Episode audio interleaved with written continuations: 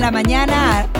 6 en punto de la mañana arranca así. Buenos días, americano. De verdad que es un placer despertar cada mañana junto a ustedes, acompañarlos con ese cafecito, con ese tecito caliente para que usted comience el día bien informado y también distraído, porque aquí le traemos lo importante, lo urgente, lo interesante, todo aquí en esta revista informativa dirigida por Isabel Cuervo, también Ademar Montaña, el hombre de las noticias, Federica Guzmán con el entretenimiento y esta servidora Gaby Peroso. Eh, dedicada entonces al tema del análisis y también de eh, la profundidad informativa. Esta semana se las trae porque hay muchísima información. Está el techo de la deuda y está el fin del título 42. Así que a partir de ahora estaremos analizando estos y otros temas a través de Radio Libre 790M y también a través de Radio Acción en Tampa, en Orlando y en Jacksonville. Por supuesto, estamos en todas las plataformas de streaming y también pueden descargar nuestra aplicación digital porque allí no solamente ven, eh, escuchan toda nuestra programación en vivo, sino también nos ven en video en programación especial. Buenos días, Isa. Feliz lunes. Buenos días, Gaby. Feliz lunes. Bueno, sí, muy eh, al, antes de que repunte el sol. Aquí estamos 6 de la mañana, lunes 8 de mayo, como tú bien lo dices, por todas las plataformas de streaming. Y quiero eh, nombrarles unas de ellas porque si usted tiene Apple TV, ahí está americano. Roku, ahí encuentra Americano Media, Google TV, Rumble y Amazon Fire. En todas esas encuentra usted Americano y debe irse preparando, Gaby, porque cada vez van a ir creciendo más los contenidos en audiovisual y por supuesto ahí va a encontrar información como solamente la sabe dar Americano. En lucha contra esas fake news, no más fake news es el eslogan de Americano porque tenemos por supuesto que seguir informando con la veracidad que el periodismo lo requiere. Twitter, Getter, Instagram, Facebook, Truth Social y Telegram también son las redes sociales en las que usted puede encontrar a Americano. Gaby, este programa eh, se realiza gracias a la producción de Víctor Melo y Julie Trevisanato. Y en los controles tenemos a Oscar López, así que nuestro agradecimiento primero que todo.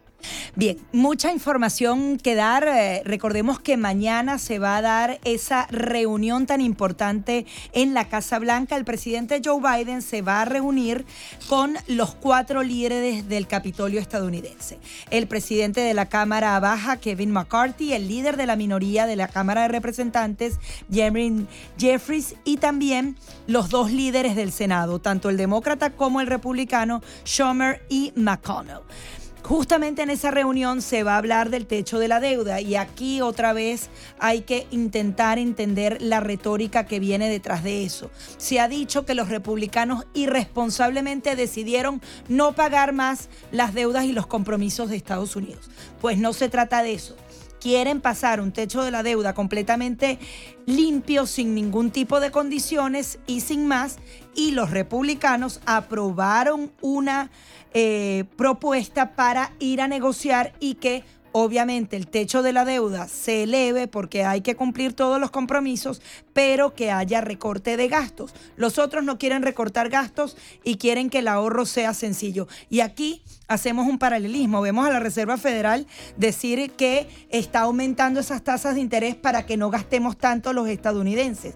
Si los estadounidenses se tienen que apretar el pantalón, ¿por qué no lo tiene que hacer el gobierno? Lo tienen que hacer y esa negociación tiene que salir. El tema aquí es que no hay esperanzas que lleguen a alcanzar un acuerdo esta misma semana, así que tenemos que estar muy pendientes. Otro de los temas, Isa, era una entrevista que le hicieron al presidente eh, Joe Biden el día viernes por MSNBC y me llamaba muchísimo la atención el abordaje que daba tú tenías que señalar algo de, parte de esa entrevista relacionada a Hunter Biden y luego entramos a otro punto que no fue tan reflejado, pero que me parece crucial en lo que va a pasar esta semana con ese título 42. Sí, y antes de pasar a ese tema eh, tan interesante, porque estamos hablando de eh, que Biden se postularía a la presidencia en 2024, ¿usted qué piensa? ¿Usted realmente desearía cuatro años más de Biden? Decir en torno a lo que estabas hablando del techo de la deuda, a la gente que muchos ya lo saben porque este número es exorbitante,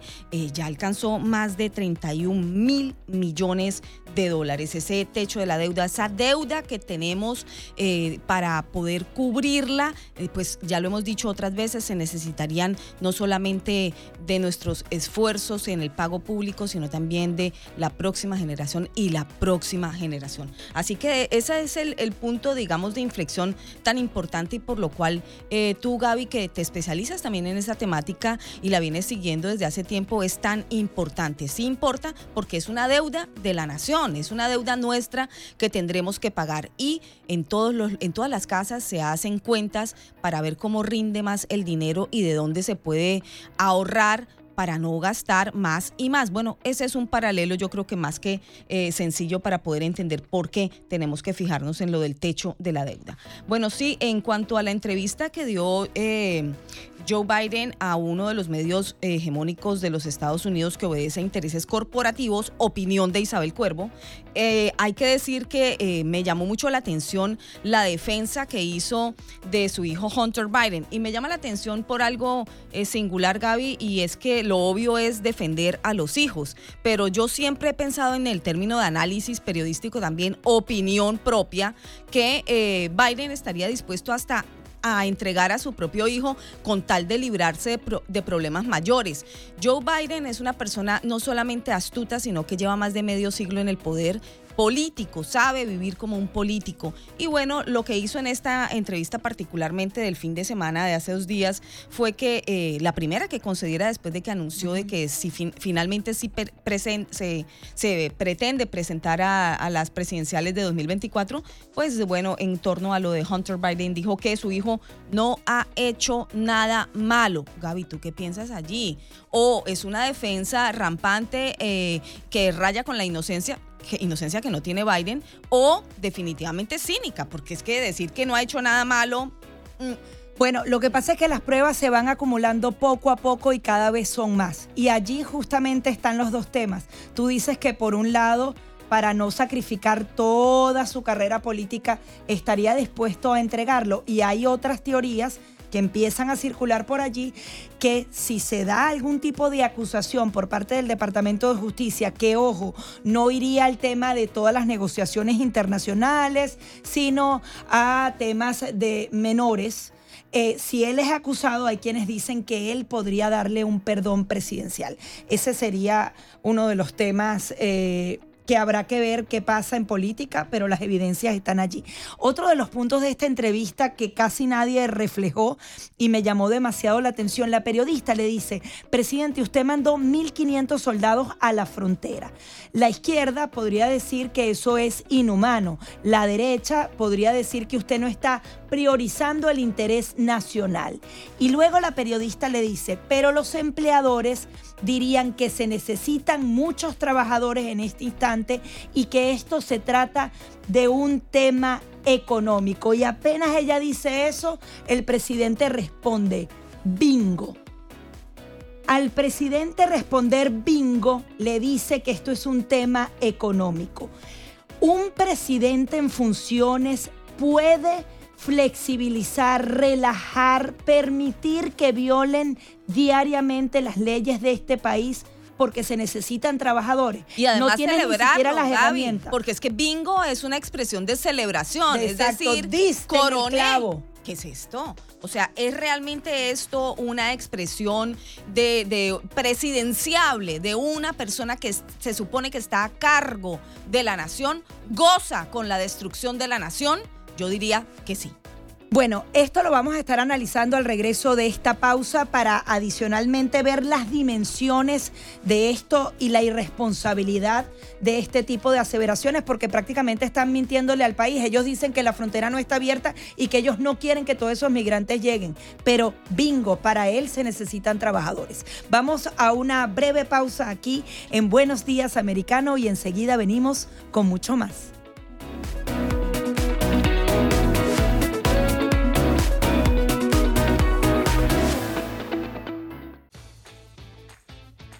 Estás escuchando Americano Media a través de nuestra app, canales digitales y nuestra red de emisoras afiliadas. Somos Americano.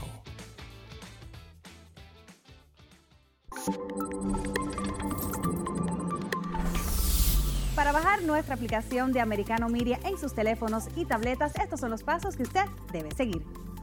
Baje nuestra aplicación en su teléfono Apple. Debe ir a la Apple Store, escribir en el buscador Americano Media. Haga clic en Obtener. Cuando baje la aplicación, debe poner su nombre de usuario, su correo electrónico, generar una contraseña que sea fácil de recordar aceptar los términos de uso y condiciones. Haga clic en registrarse. También nos puede encontrar en nuestros canales de streaming como Roku, Android TV, Amazon Fire, Apple TV, Rumble, Getter, Instagram y YouTube. Además, busque nuestra gran variedad de podcasts. Y recuerde que con tan solo un clic nos puede llevar en todos sus teléfonos y tabletas bajo americanomedia.com. Porque somos libre, somos americano.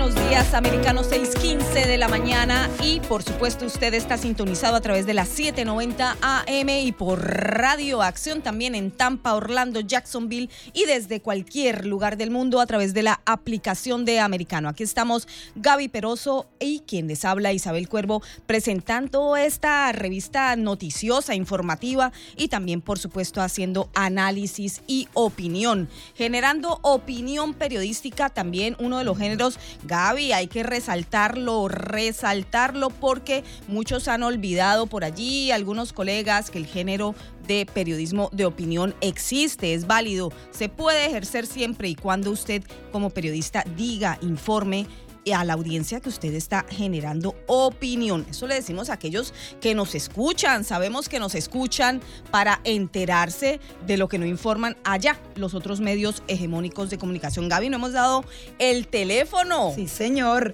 786-577-2220. Más despacito como lo hace ICE.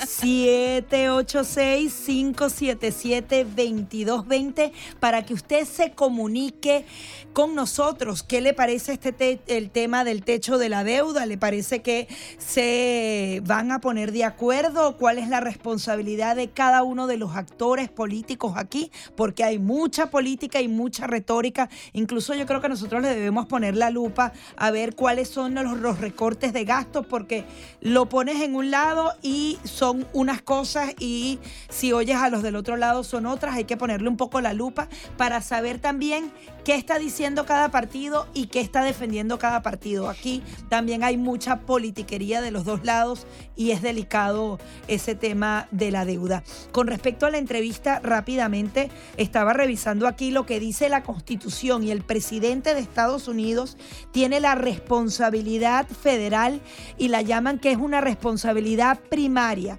prevenir la entrada ilegal de personas y de mercancías a Estados Unidos y adicionalmente tiene la responsabilidad de ejecutar y reforzar la ley presente, la que han aprobado durante años los legisladores de este país. Por tanto, el presidente no puede mandar ese mensaje erróneo de que prácticamente la frontera está abierta, que todo el mundo puede pedir asilo político en este país porque sencillamente se necesitan trabajadores. Eso es una, una irresponsabilidad total y allí sí entraría nuevamente el tema del impeachment, porque como un presidente simplemente porque hay una necesidad va a, eh, a tumbar las leyes de este país hay miles de herramientas para atraer a trabajadores agrícolas y de todo tipo. Estados Unidos tiene la fortaleza para hacerlo y no a través de la frontera donde 350 mil niños entraron sin acompañamiento o entraron las drogas para matar a 100 mil estadounidenses en apenas un año. Y repetir el teléfono, alístese, alístese para grabarlo en su celular 786 577 22 20. Anótelo, téngalo a mano, porque aquí tiene voz en americano. 786-577-2220. Pero al margen de eso, Gaby, he dado este teléfono también porque yo quisiera escuchar a la audiencia con respecto a qué es lo que ellos están viviendo en carne propia con la migración descontrolada, con la migración indocumentada. ¿Qué pasa con esos familiares de cubanos, venezolanos, colombianos, mexicanos que nos escuchan? Y por supuesto, ¿qué es lo que ustedes creen que está ocurriendo en torno a la migración bajo esta administración? Porque es un tema absolutamente, eh, digamos, tomado como bandera política, tanto por el Partido Demócrata como por el Partido Republicano, sobre todo en época electoral. Pero esta semana que se levanta el título 42, es decir, que se va a retirar esta excepción, esta singularidad bajo esta ley que indica que se puede devolver a esos migrantes por una situación de emergencia de salud, como ha venido ocurriendo desde 2020 con la pandemia del COVID-19, bueno, que ya se levantó la pandemia incluso a nivel eh, mundial por parte de la Organización Mundial de la Salud dijeron ya, se acabó la pandemia. Aquí en Estados Unidos también se eh, declaró por parte de la administración Biden que se acabó, que ya no existe, pues entonces se retira este título y los migrantes pues entonces podrían tener más facilidad para ser acogidos en los Estados Unidos. Pero esto con todas las singularidades que hemos estado comentando, Gaby, tú y yo aquí en este programa en Buenos Días Americano, día tras día, porque aquí las cosas se leen con lupa. No se pasan ni se tragan entero, ni se marcan, por supuesto, discursos políticos para beneficiar partidos, sino que aquí hay que analizar las cosas como son. ¿Cómo lo vive usted? ¿Qué piensa? ¿Tiene familiares en camino? cómo está operando particularmente Texas y la Florida, eh, que son aquellos eh, estados eh, que reciben un gran número de migrantes. Qué se está viviendo y lo vamos a hablar también más adelante en el programa con expertos que han estado en la zona en los últimos días y nos van a contar cómo se vive esto. Y ese es otro de los temas que hay que explorar, por ejemplo, con el tema del parol humanitario que se le ha dado a cubanos, haitianos, venezolanos y nicaragüenses, hay ahora un tema de estafas increíbles. Les cobran entre 10 mil y 30 mil dólares a las personas. Parece que tienen unas especies de cupos que no sé cómo hacen la trampa para el tema de las planillas y muchas personas han resultado estafadas. Y hay también la duda de que a través de un parol, un simple permiso por parte del Ejecutivo estadounidense, se estaría entonces eh, cambiando la ley de los consulados. Normalmente los extranjeros van al consulado piden este tipo de parol humanitario y luego pueden llegar a la nación de acogida. Esto es un cambio fundamental en la ley y hay quienes dicen que los tribunales podrían parar estos paroles humanitarios en cualquier momento y sobre todo por este tema de las grandes estafas que se están dando, que me da mucho dolor porque te están dando la oportunidad a cuatro nacionalidades de que puedan entrar legalmente a este país y vienen entonces un grupo a aprovecharse y eso tarde o temprano entonces va a acabar con este tipo de beneficios del que sí estamos de acuerdo porque sí son vías legales. No se trata de que los migrantes no lleguen y no son necesarios. Somos absolutamente necesarios y hacemos un gran bien a este país, pero se tiene que hacer por la vía legal. Otra cosita que me llamó la atención de esa entrevista es eh, que la periodista le preguntaba al presidente, mira, me llama la atención que en el video de relanzamiento de campaña Kamala sale al menos en 10 oportunidades, pero cuando vemos los videos que presentaron en su momento, cuando Obama era presidente y tú eras vicepresidente, ni siquiera te mencionan. ¿Qué nos quieres decir aquí con esto, presidente? Y bueno, y él empezó a dar el currículum de Kamala y después la periodista le remata y le dice, el tema aquí es que la gente cree que es que no vas a finalizar tu periodo porque tienes más de 80 años y decía, si tú agarras a todas las 500 compañías que están en Forbes, las más importantes, ninguna de ellas contrataría a su CEO estando en sus 80. Hmm. Esa es obviamente la, la, respuesta de él, que la sabiduría, que no hay más nadie más experimentado en el mundo mundial para tener el mejor y más importante trabajo del mundo. Pero creo que dieron en el clavo. Creo que nadie contrataría para el trabajo más importante del mundo a alguien de más de 80 años. Bueno, no, sí, y sobre todo esa superioridad de inteligencia que él remarca, ¿no? Diciendo que él tiene más conocimiento que cualquier otra persona promedio en el país. Bueno, sí, momento de eh, pasar con Julie Trevisanato y un recorrido por las noticias del mundo. ¿Qué tal Gaby? Isabel, muy buenos días, feliz inicio de semana.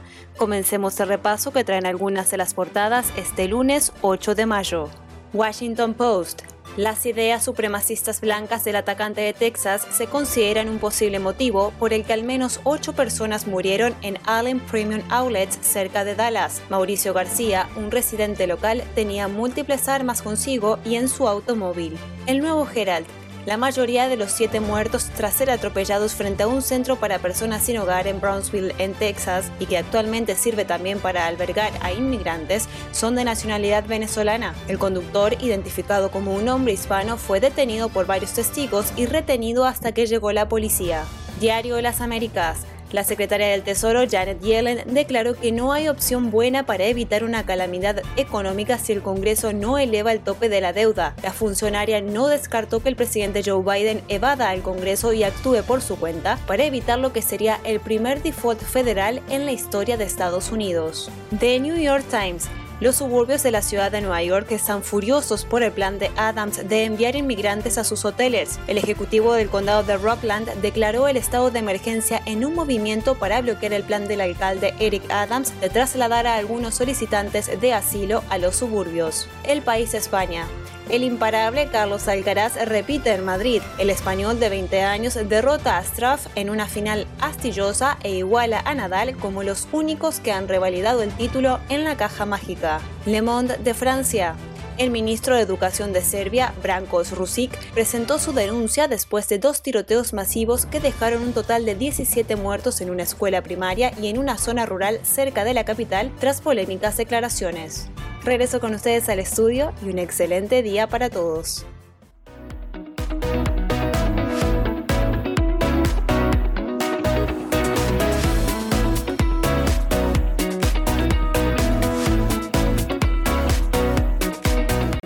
30 minutos de la mañana continuamos con más de Buenos Días Americano a través de Radio Libre 790M en el sur de Florida y también a través de nuestra aplicación que es completamente gratis. Usted sencillamente va a ese App Store o al Play Store, coloca Americano Media y nos puede tener las 24 horas del día. Ahora vamos a adentrarnos al tema latinoamericano, Isa. Sí, así es. Y por supuesto, 6.30 de la mañana y esta es la hora de la verdad con Fernando Londoño.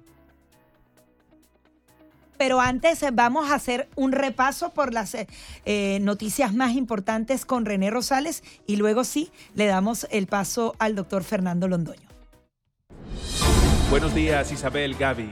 Estas son las noticias más importantes de América Latina, hoy 8 de mayo un grupo de 115 migrantes, en su mayoría venezolanos, que llevaba varias semanas varado en la frontera entre Chile y Perú, regresó este domingo a Venezuela. El grupo permaneció durante más de dos semanas en el norte de Chile con la intención de abandonar el país ante el endurecimiento de los controles migratorios del gobierno de Gabriel Boric. Perú impidió el paso al grupo por falta de documentación. Además, el gobierno de Dina Boluarte estableció la militarización de la frontera peruana contigua a Chile durante 60 días, alegando inseguridad por crímenes presuntamente asociados con extranjeros.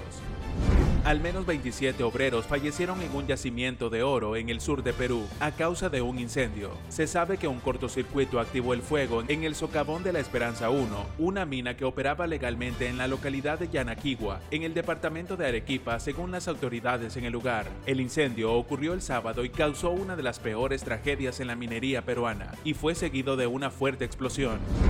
Un grupo de cubanos protestó al grito de libertad en Caimanera, un pueblo de la provincia de Guantánamo situado a unos mil kilómetros de La Habana. Las autoridades de la isla atribuyen la manifestación a una indisciplina de personas embriagadas. La protesta ocurrió en este pueblo pesquero de unos 10.000 habitantes, ubicado en la provincia oriental de Guantánamo y contiguo a la base militar de Estados Unidos. Imágenes divulgadas en redes sociales y grabadas con teléfonos celulares muestran a decenas de personas caminando en la calle y algunas de ellas gritando Viva Cuba Libre. Tras aumentar la circulación de los videos de la protesta en horas de la noche, el Internet de datos móviles comenzó a fallar en la isla.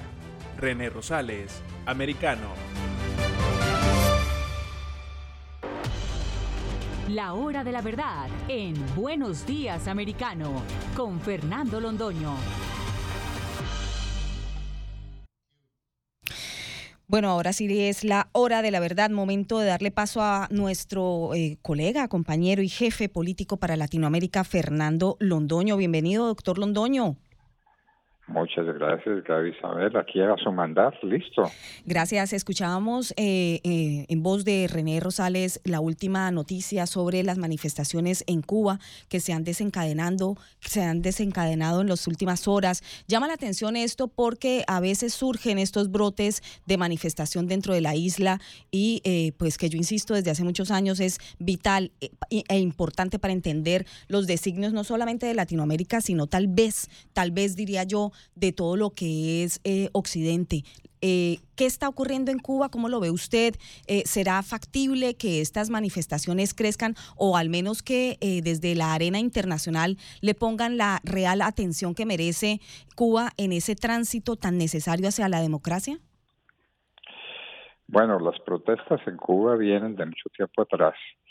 ¿Y qué mayor protesta que tirarse al mar para buscar las costas de los Estados Unidos a riesgo de perder la vida. ¿Cuántos cubanos salieron de Cuba? Porque es insoportable un régimen comunista. Y ahora Cuba siempre vivió del apoyo de Rusia, después del apoyo de Venezuela, que se lo dio hasta donde se lo pudo dar, pero ya no tiene esos apoyos.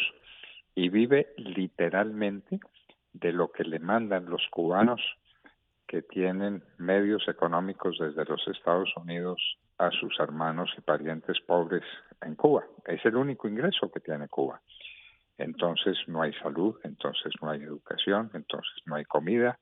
Eh, los precios de las cosas son exorbitantes con relación a la capacidad de compra que cada cubano tiene. Eh, sabemos muy bien lo que pasa con el turismo sexual en Cuba y lo que pasa con las niñas de las familias cubanas. Eso es el horror y la gente protesta. Algún día tendría que protestar a riesgo de sus vidas. Entendámoslo bien. La cosa en Cuba es a la fuerza y a la fuerza bruta.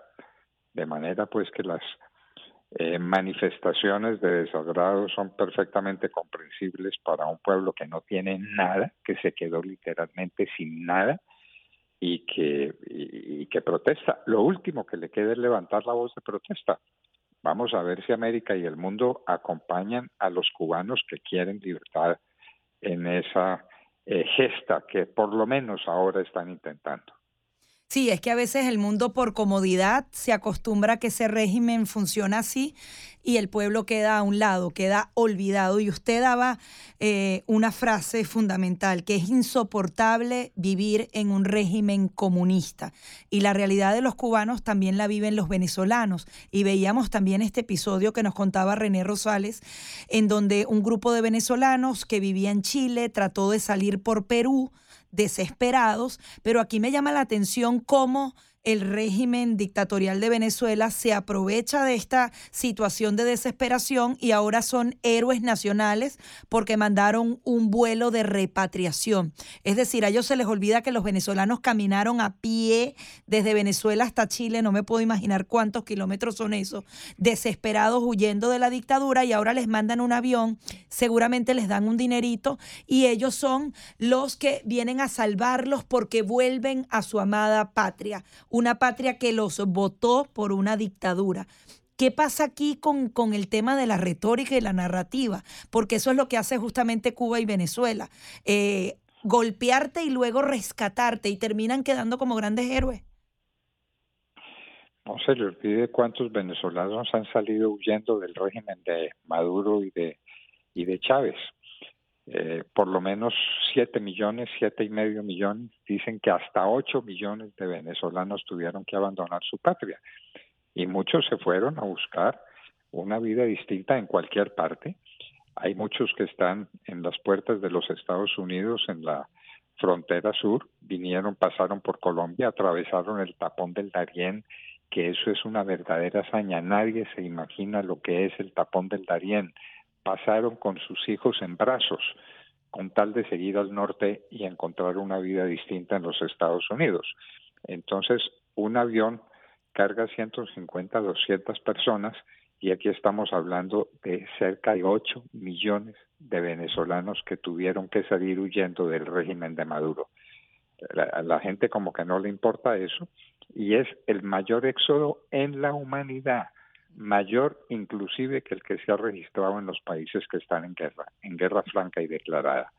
Pero, doctor Londoño, no solamente no les importa a muchos en la arena internacional, como usted bien también lo recalca, sino que muchos incluso dicen que lo quieren emular, ese sistema fallido en Cuba, ese sistema fallido en Venezuela, y no solo fallidos, sino dictatoriales y abusivos con los pueblos, como en el Boris en Chile, como eh, pues en Nicaragua ni se diga, ya también eh, eh, sumidos en ese mismo sistema, como la Colombia de Petro. Pues desde allí Francia Márquez y Petro no hacen sino lanzarle loas a los sistemas absolutistas y totalitarios como el cubano y el venezolano y dicen pues que es magnífico, que lo que hay es que seguir ese, ese mismo modelo a tal punto dictatorial eh, que vimos pues este rifirrafe entre el fiscal Barbosa en Colombia, el fiscal general, a quien Petro desde España dijo que pues él era su jefe y que tenía que rendirle cuentas el fiscal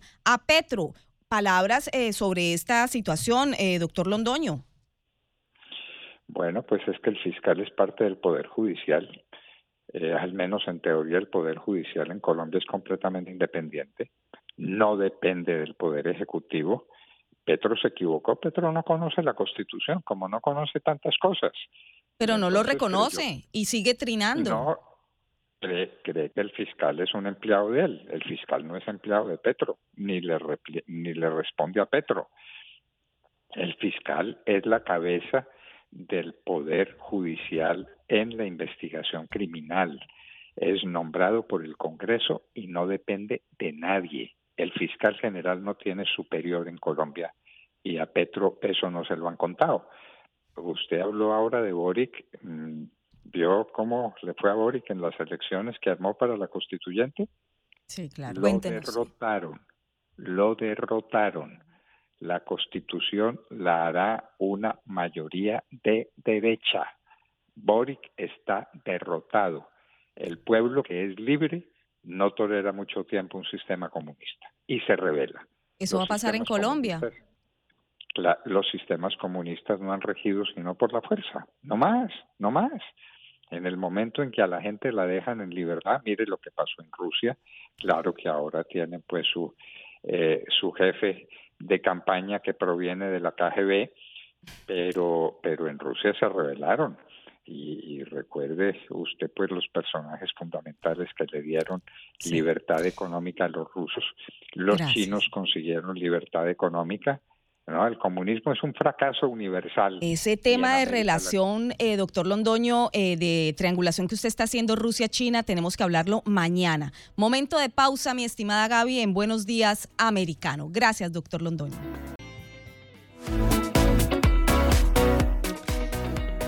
6:45 de la mañana en Buenos Días Americano y las líneas están abiertas 7865-772220. Muchas cosas ocurriendo en términos informativos, Gaby, sobre todo observando muy de cerca esta semana, esta semana el fin del título 42, en donde va a haber definitivamente una oleada aún mayor de migrantes eh, tratando de superar esa barrera eh, que existe entre los Estados Unidos y México. Eh, barrera pues no solamente en términos limítrofes de soberanía de los países, hay que recordarlo para aquellos que repiten el discurso de borrar las, las fronteras, lo cual es absolutamente un exabrupto, por lo menos en términos eh, eh, jurídicos, dado que pues hay que pensar también que hay no solo soberanía de los pueblos, sino que hay que tener un orden, un eh, respeto por cada una de las naciones. ¿Qué está pasando allí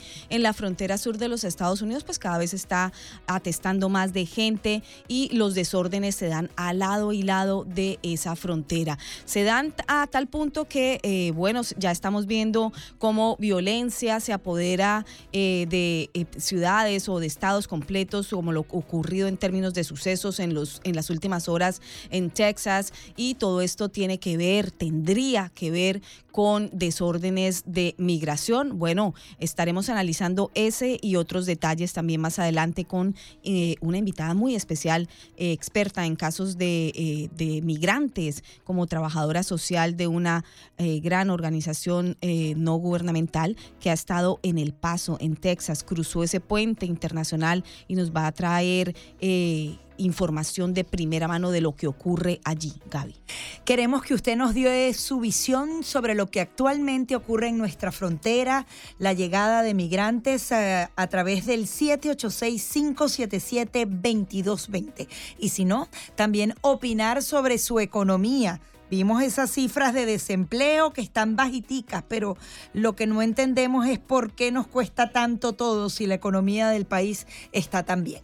¿De qué se entera usted en americano? Pues bien, nuestro compañero Peter Vivaldi conversó con el senador Rick Scott sobre varios temas del acontecer político nacional. Escuchemos parte de sus declaraciones de este programa Sin Miedo, que se transmite de lunes a viernes a las 4 de la tarde, hora del este de Estados Unidos aquí en Americano Media.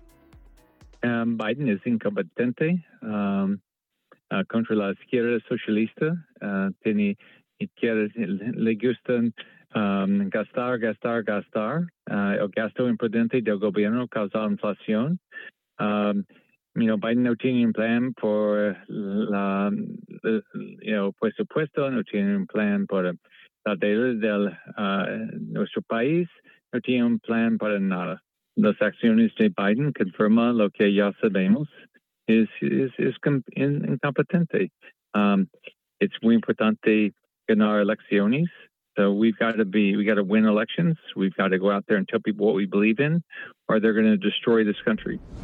Yeah, yo visité con uh, Juan Guaidó uh, hoy uh, y hablé con problemas de Maduro en uh, Venezuela en la importancia de uh, luchar por la libertad y democracia en uh, Venezuela, en Cuba, en Nicaragua y toda América Latina. Uh, pero a Biden no le importa la lucha por la democracia. Biden abandonó por completo a los que luchan por libertad en América Latina. Uh, una y otra vez, cuando Colombia, Venezuela, Cuba y Nicaragua más necesitan el apoyo de los Estados Unidos, Biden elige el apaciguamiento sobre la libertad, seguridad y estabilidad de uh, nuestro hemisferio. Uh, it's, it's, it's the situation uh, en la situación en, uh, en Venezuela, Nicaragua, Cuba es terrible. Uh, nuestra frontera sigue completamente colapsada uh, gracias a las políticas radicales de Biden. Su plan fronteras abiertas solo en 2022 más de dos millones de inmigrantes ilegales cruzaron, cruzaron nuestra frontera sur. Um, mi corazón está, uh, está con estos niños y sus familias que han sido víctimas de la crisis de la frontera de Joe Biden. It's, uh, it's horrible. No, escuchaban ustedes a Rick Scott, eh, abogado y político de aquí de la Florida. Cada vez mejor su español, Gaby. Sí, ahí va. Como se esfuerza y lo agradecemos los hispanos que los políticos estén haciendo este esfuerzo también lingüístico para poder comunicarse con una población de este país que cada vez tiene más poder, sin duda. Por eso se adueñan también de medios de comunicación que quieren eh, utilizar para adoctrinarlo a usted pero para eso está Americano. Gaby, nos enteramos también en Americano Media de eh, el acontecer económico con nuestro experto en economía, Raúl Mascanosa, que conversó con otro experto en mercados financieros, Emilio eh, Lamar, acerca de las perspectivas económicas de Estados Unidos tras el nuevo aumento de las tasas de interés. Para empezar, lo que sale claro en, todo esto es que el, Fed en este momento no sabe claramente lo que va a pasar. Em, entonces, eh, lo que sienten y se ve por los números que han salido, que la inflación todavía está fuerte, eh, todavía falta, está alrededor del 5%, para llegar a 2% todavía hay mucho camino. Em, y, y, se está viendo esa inflación en los aumentos de sueldo que, es lo que siempre hablamos que es más pegajoso para bajar, ¿no? Eh, y, pero más que nada, eh, el problema bancario tiende a desacelerar la economía, pero no saben el grado de, delicadeza que está el sistema financiero en este momento, ¿no? Entonces están tratando de balancear uno con el otro. El problema que yo tengo con su actitud de subir eh, un cuarto de, de, un por ciento a cinco y un cuarto es que la mayoría, muchos de los bancos, vamos a decir, que piden en, en, en el mercado de Fed Funds son bancos que necesitan el efectivo. O sea, que hasta cierto punto son los bancos más necesitados. Entonces, y lo que vemos que las tasas a largo plazo de, de 3, 5 y 10 años y 30 han caído. O sea, que lo que se están beneficiando son los, lo que le dicen too big to fail banks, los bancos que son demasiado grandes porque los salva el gobierno. Ellos reciben los fondos de, de, los bancos más pequeños porque la gente busca seguridad. Y los bancos pequeños son los que están castigados por la alza de tasas de interés.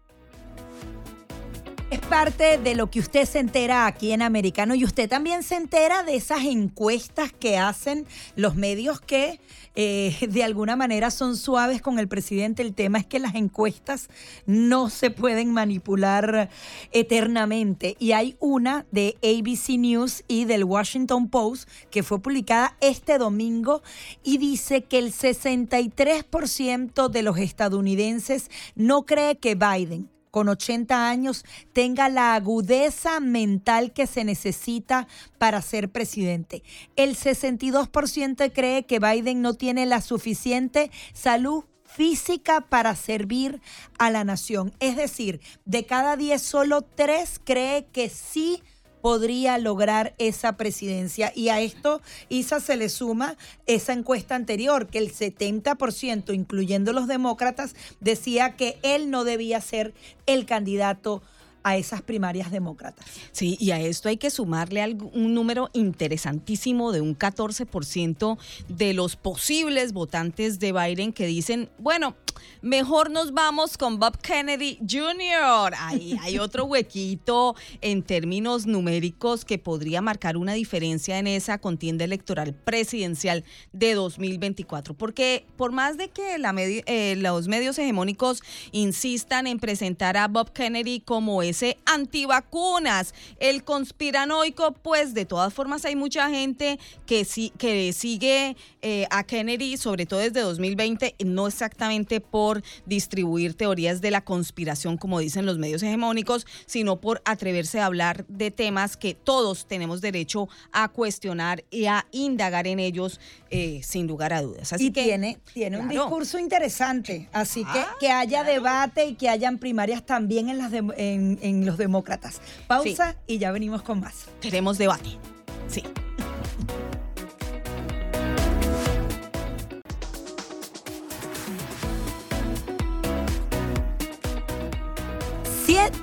7 en punto de la mañana. Continuamos con más de Buenos Días Americano a través de Radio Libre 790 AM. Nuestras líneas telefónicas abiertas para que usted opine. 786-577-2220. Tenemos el tema de la frontera. ¿Cómo le ha impactado usted justamente lo que ha venido ocurriendo en los últimos años con la frontera entre Estados Unidos y México? Y también esta encuesta que revela que solo tres tres de cada diez ciudadanos cree que Biden puede, tiene la fuerza física y mental para asumir un nuevo eh, mandato eh, como presidente. ¿Usted cree que él tiene realmente fortaleza física y mental? Queremos su opinión a través del 786-577-2220.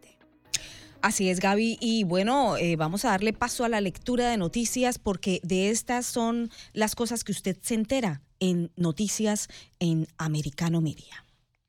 Noticias en Buenos Días, Americano.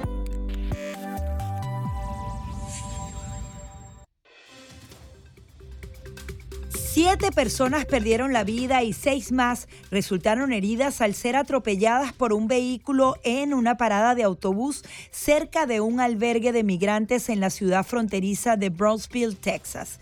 El eh, director del albergue ha asegurado que la mayoría de las víctimas eran hombres de nacionalidad venezolana y la camioneta que causó el accidente ignoró la luz roja y se montó sobre la acera, volcándose después de recorrer más de 60 metros.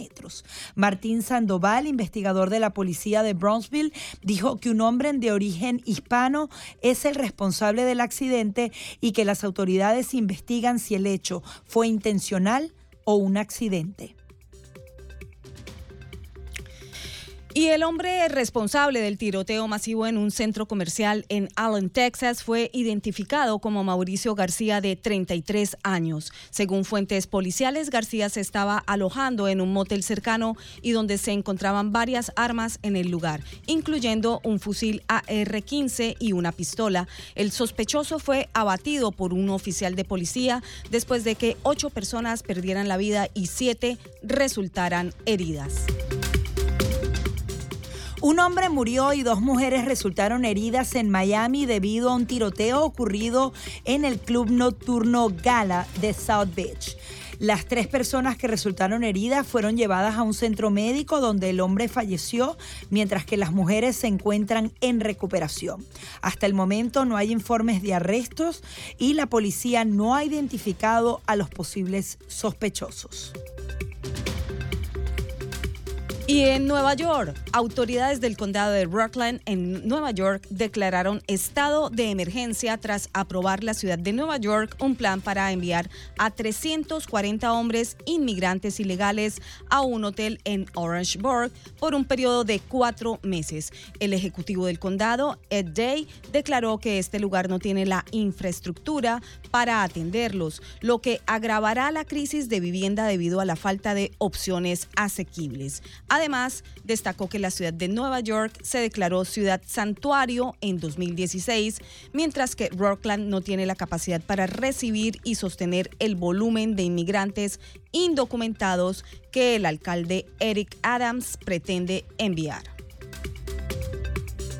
Y la secretaria del Tesoro de Estados Unidos, Janet Yellen, declaró que se avecina una calamidad económica si el Congreso no aumenta el tope de la deuda en las próximas semanas. La funcionaria no descartó que el presidente Biden actúe por su cuenta para evitar lo que sería el primer default federal de la historia del país. Los comentarios de Yellen dan aún más urgencia a un encuentro que sostendrá Biden con líderes del Congreso de ambos partidos mañana martes. Un aumento en el tope de la deuda solo permitiría tomar prestado para pagar gastos que ya han sido aprobados por el Congreso. Y cientos de personas se manifestaron en el municipio cubano de Caimanera, en la provincia de Guantánamo, contra el régimen castrista, sufriendo represión por las fuerzas de seguridad que tuvieron al menos a cinco y detuvieron al menos a cinco personas. Posteriormente, la dictadura cortó el acceso a Internet en toda Cuba, hecho confirmado por la plataforma internacional de monitoreo de Internet NetBlocks y otras similares como Cloudflare Radar. El servicio se restableció con intermitencia y la televisión oficial Canal Caribe aseguró que hubo un colapso en las redes sin ofrecer más detalles. El fiscal general de Colombia, Francisco Barbosa, anunció que su familia saldrá del país por temor a ser asesinados tras las declaraciones del presidente Gustavo Petro, quien pretendió romper el principio de separación de poderes al asegurar que él es el jefe directo de ese funcionario. Por su parte, la Corte Suprema de Justicia expresó su gran inquietud por la errada interpretación del artículo 115 de la Constitución por parte del presidente, aclaró que el fiscal general es un funcionario cuya misión está claramente regulada por el orden jurídico y enmarcada en la autonomía e independencia de la rama judicial. Las declaraciones de Petro causaron revuelo en el país con críticas por parte de los expresidentes, los juristas y organizaciones como Human Rights Watch. Y vamos ahora, Gaby, a recordar nuestra línea telefónica 786-577-2220 para que usted llame, por supuesto, y se exprese. Y con respecto a la última noticia, la veníamos desarrollando con nuestro director político para Latinoamérica, Fernando Londoño, hace tan solo unos minutos. Y bueno, ya ustedes saben, estas declaraciones marcan el talante por supuesto, más que claro de Gustavo Petro en Colombia, eh, que según su cabeza, pues no hay división de poderes, Gaby, no hay división de poderes. Él es el jefe de todos. Bueno, eh, tiene la cabeza, claro, vertical, eh, guerrillera, de, donde el, el, o tal vez también, por supuesto, de intenciones comunistas y totalitaristas, en donde el Supremo es el que decide, y él es el Supremo según su cabeza. Suenan las líneas telefónicas, Gaby. Bienvenido a Buenos Buenos Días Americano se comunica a través del 786-577-2220. ¿Cómo está? ¿Nos da su nombre y desde dónde nos llama? Buenos días, mi nombre es Mario, le hablo de aquí de Miami. ¿Cómo estás, Mario? Adelante. Bien, bien. Ustedes hacían una pregunta que cómo afecta al, a la persona, ¿no? Aquí en sobre la migración. Sí. Todos estamos, todos estamos de acuerdo que la migración, todos hemos sido migrantes, la mayoría, ¿no? Hemos sido inmigrantes, venimos, pasamos por un proceso, pero el problema es que ahora está entrando una cantidad de criminales. En el caso mío particular, le hablo de con experiencia propia porque soy salvadoreño. Y de El Salvador está entrando una cantidad de estos grupos criminales de las maras a este país y no hay ningún control, no hay ningún proceso. Antes Anteriormente se ha expulsado a esas personas de este país por el riesgo que corre la juventud, porque son personas criminales, personas capaces de hacer cualquier cosa, desde violación, robo, asesinato, todo lo que sea, y se ha expulsado de, este país. Ahora es todo lo contrario, hay un descontrol, entran por esa frontera todo mundo y aquí no hay ningún control sobre nada. Eso por un lado. Y por otro, eh, esta, esta administración, le digo, está terminando con todo, le digo, porque en vez, o sea, en vez de apoyar a los gobiernos para que ayuden a sus conciudadanos a no emigrar, los ataca. En el caso del presidente Bukele, este presidente lo ha atacado directamente quitándole las ayudas económicas que existían, ¿ok? Se las ha quitado todas. Y el presidente Bukele lo que ha hecho es combatir la, corrupción, la, delincuencia, que era el motivo número uno por el cual la mayoría de salvadoreños han emigrado a este país. So, tenemos, le digo que la única alternativa que nosotros tenemos es la elección. Salir a votar y sacar a este hombre para ver si este país mejora. Gracias. Gracias, Mario. Muchísimas gracias por llamar al 786-577-2220 y sobre todo por compartirnos su saber, lo que usted experimenta en términos de lo que significa la migración descontrolada. Eh, Gaby, lo que decía Mario, eh, por supuesto, con toda razón, los números lo muestran, como también eh, criminales y criminales peligrosísimos han entrado por esa frontera como Pedro por su casa desde la llegada de Biden al poder. Eso es un hecho, ahí está, y las realidades también de violencia, no solamente de las ciudades y los estados limítrofes de esa frontera sur de los Estados Unidos lo demuestran, sino estados tan lejanos como, eh, bueno, y ciudades como Nueva York, Chicago, eh, San Francisco, Los Ángeles, totalmente colapsadas por eh, migraciones descontroladas en donde entran también miembros de las maras salvatruchas. Así es como lo dijo exactamente Mari. Pero el presidente Biden dice bingo cuando le dicen que esto es un tema económico y de trabajadores que se necesitan en Estados Unidos. Un presidente entonces puede abrir nuestra frontera e incumplir su labor de hacer cumplir la ley. Traiga a los trabajadores por la vía regular si tanto los necesita, presidente. Vamos a hacer una pausa y al regreso venimos con mucho más.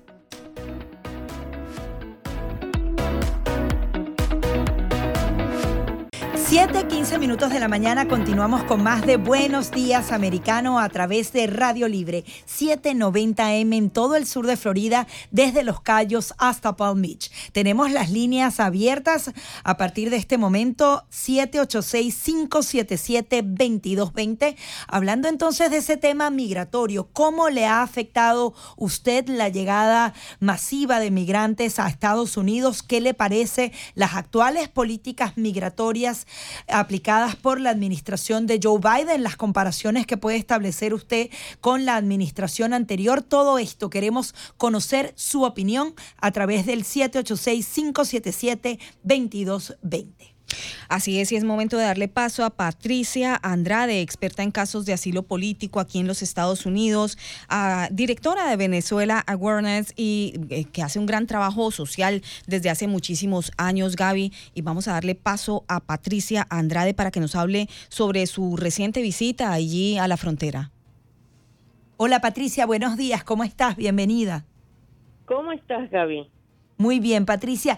Patricia, quería que nos describieras cuál es la situación. Incluso pudiste de Estados Unidos pisar suelo mexicano. ¿Qué viste? ¿Con qué te encontraste? Tú que has hecho varias eh, visitas a lo largo de los últimos meses. Mira, vi una grave crisis eh, de verdad eh, en la frontera, pero mm, hay que estar allí para entender la gravedad. Por más que yo sigo noticias, videos, hablo con personas que están allá, personas que se encuentran esperando cruzar a Estados Unidos. Es inimaginable la gravedad de la crisis, Gaby. O sea, la cantidad de personas que eh, se encuentran del lado de México y la cantidad que están cruzando, eh, sobre todo las que, lo, eh, que a medida que va pasando las horas, se va profundizando más porque se, se calcula que hay alrededor de medio millón de personas esperando cruzar y que ya empezaron a cruzar y que se encuentran, algunas se presentan ante Border Patrol, ah, perdón, ante la patrulla fronteriza y otras eh, saben que no tienen chance e ingresan ilegalmente y algunas se esconden y otras se van a, a, a algunos lugares que, que donde Border Patrol no puede agarrarlos como la iglesia del Sagrado Corazón de la ciudad del Paso.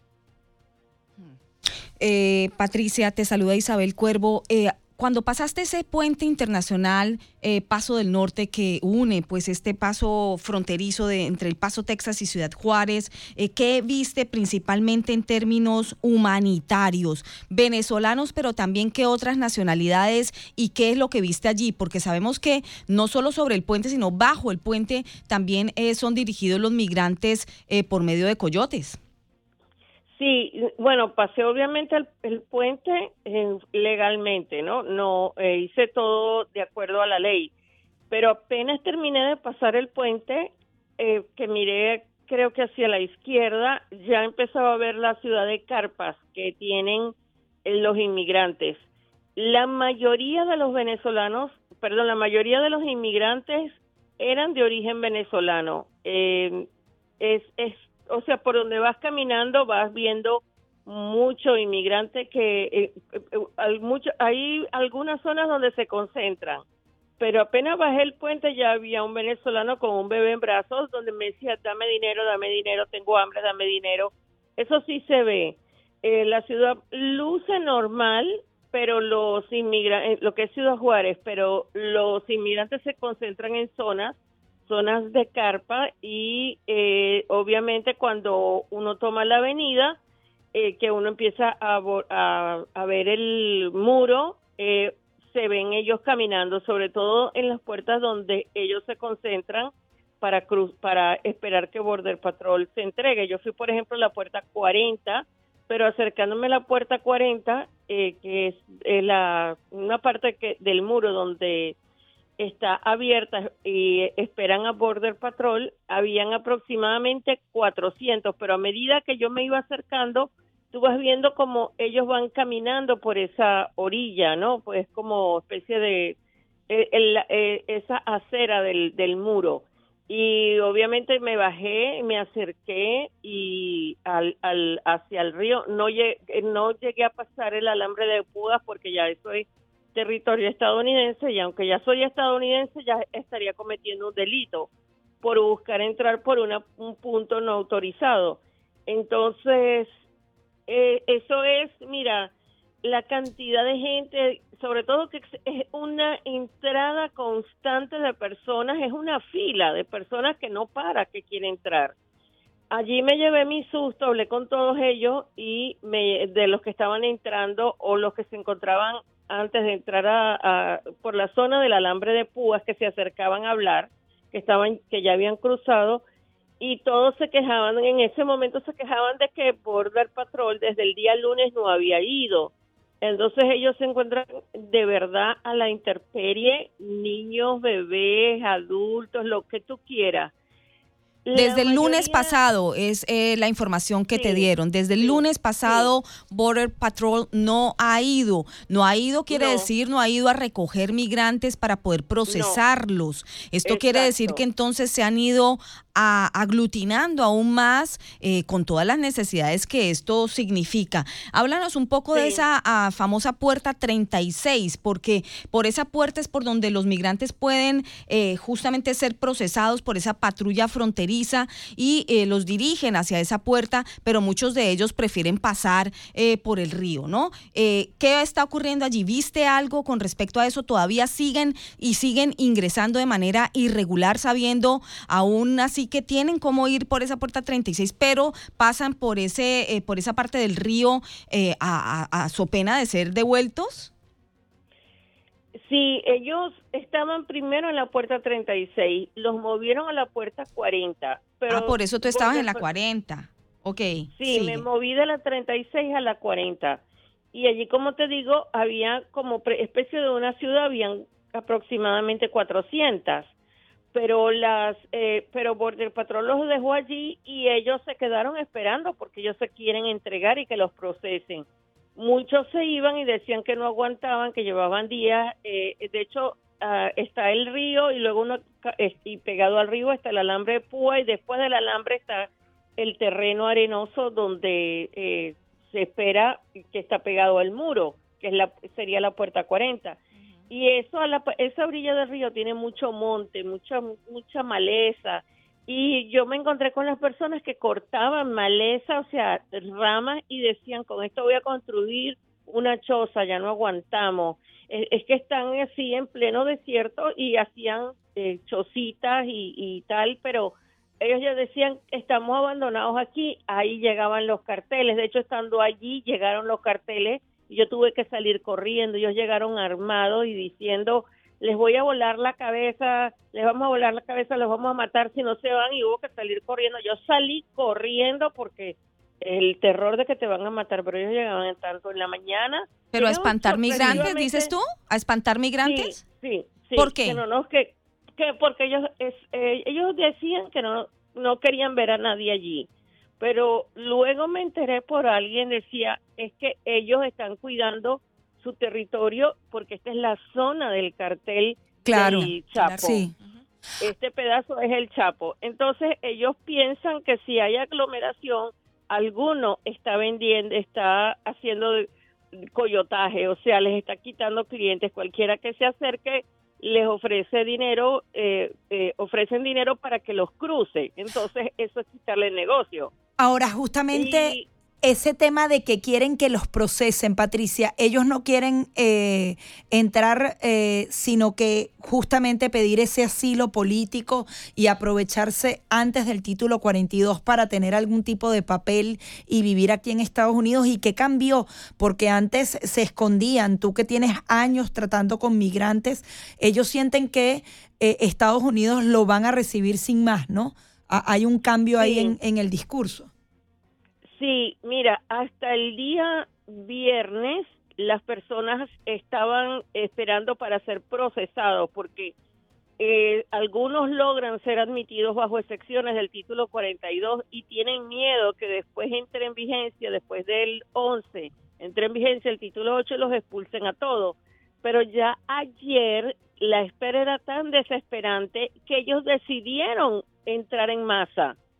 Y ese es uno de los temores que tenía. Y están aquí ahora en Estados Unidos, eh, los que eh, ingresaron. Ayer, no, pero ayer, eh, o sea, se fueron directamente a la reja y así como diciendo, me vas a dejar entrar y muchos empezaron a entrar en masa ayer. Ah.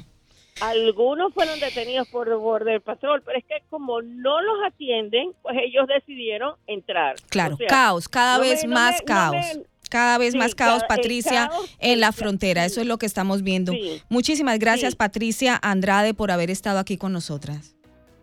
A ustedes. Bueno, Patricia Andrade, experta en casos de asilo político, ya escucharon ustedes, ha hecho gran eh, labor de trabajo social con Venezuela Awareness, estuvo en la frontera y eso es lo que se está viviendo en la frontera sur de los Estados Unidos, al menos en ese, eh, en ese paso de El Paso, Texas. Pausa, Gaby, pausa y regresamos en minutos en Buenos Días Americano. Ya venimos.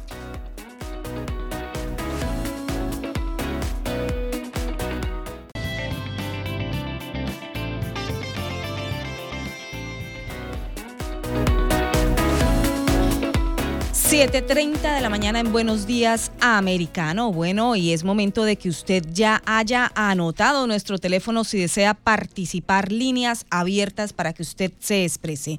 7865-772220. Agradecemos mucho a quienes nos llaman y nos expresan su opinión porque esto es libre y esto es americano.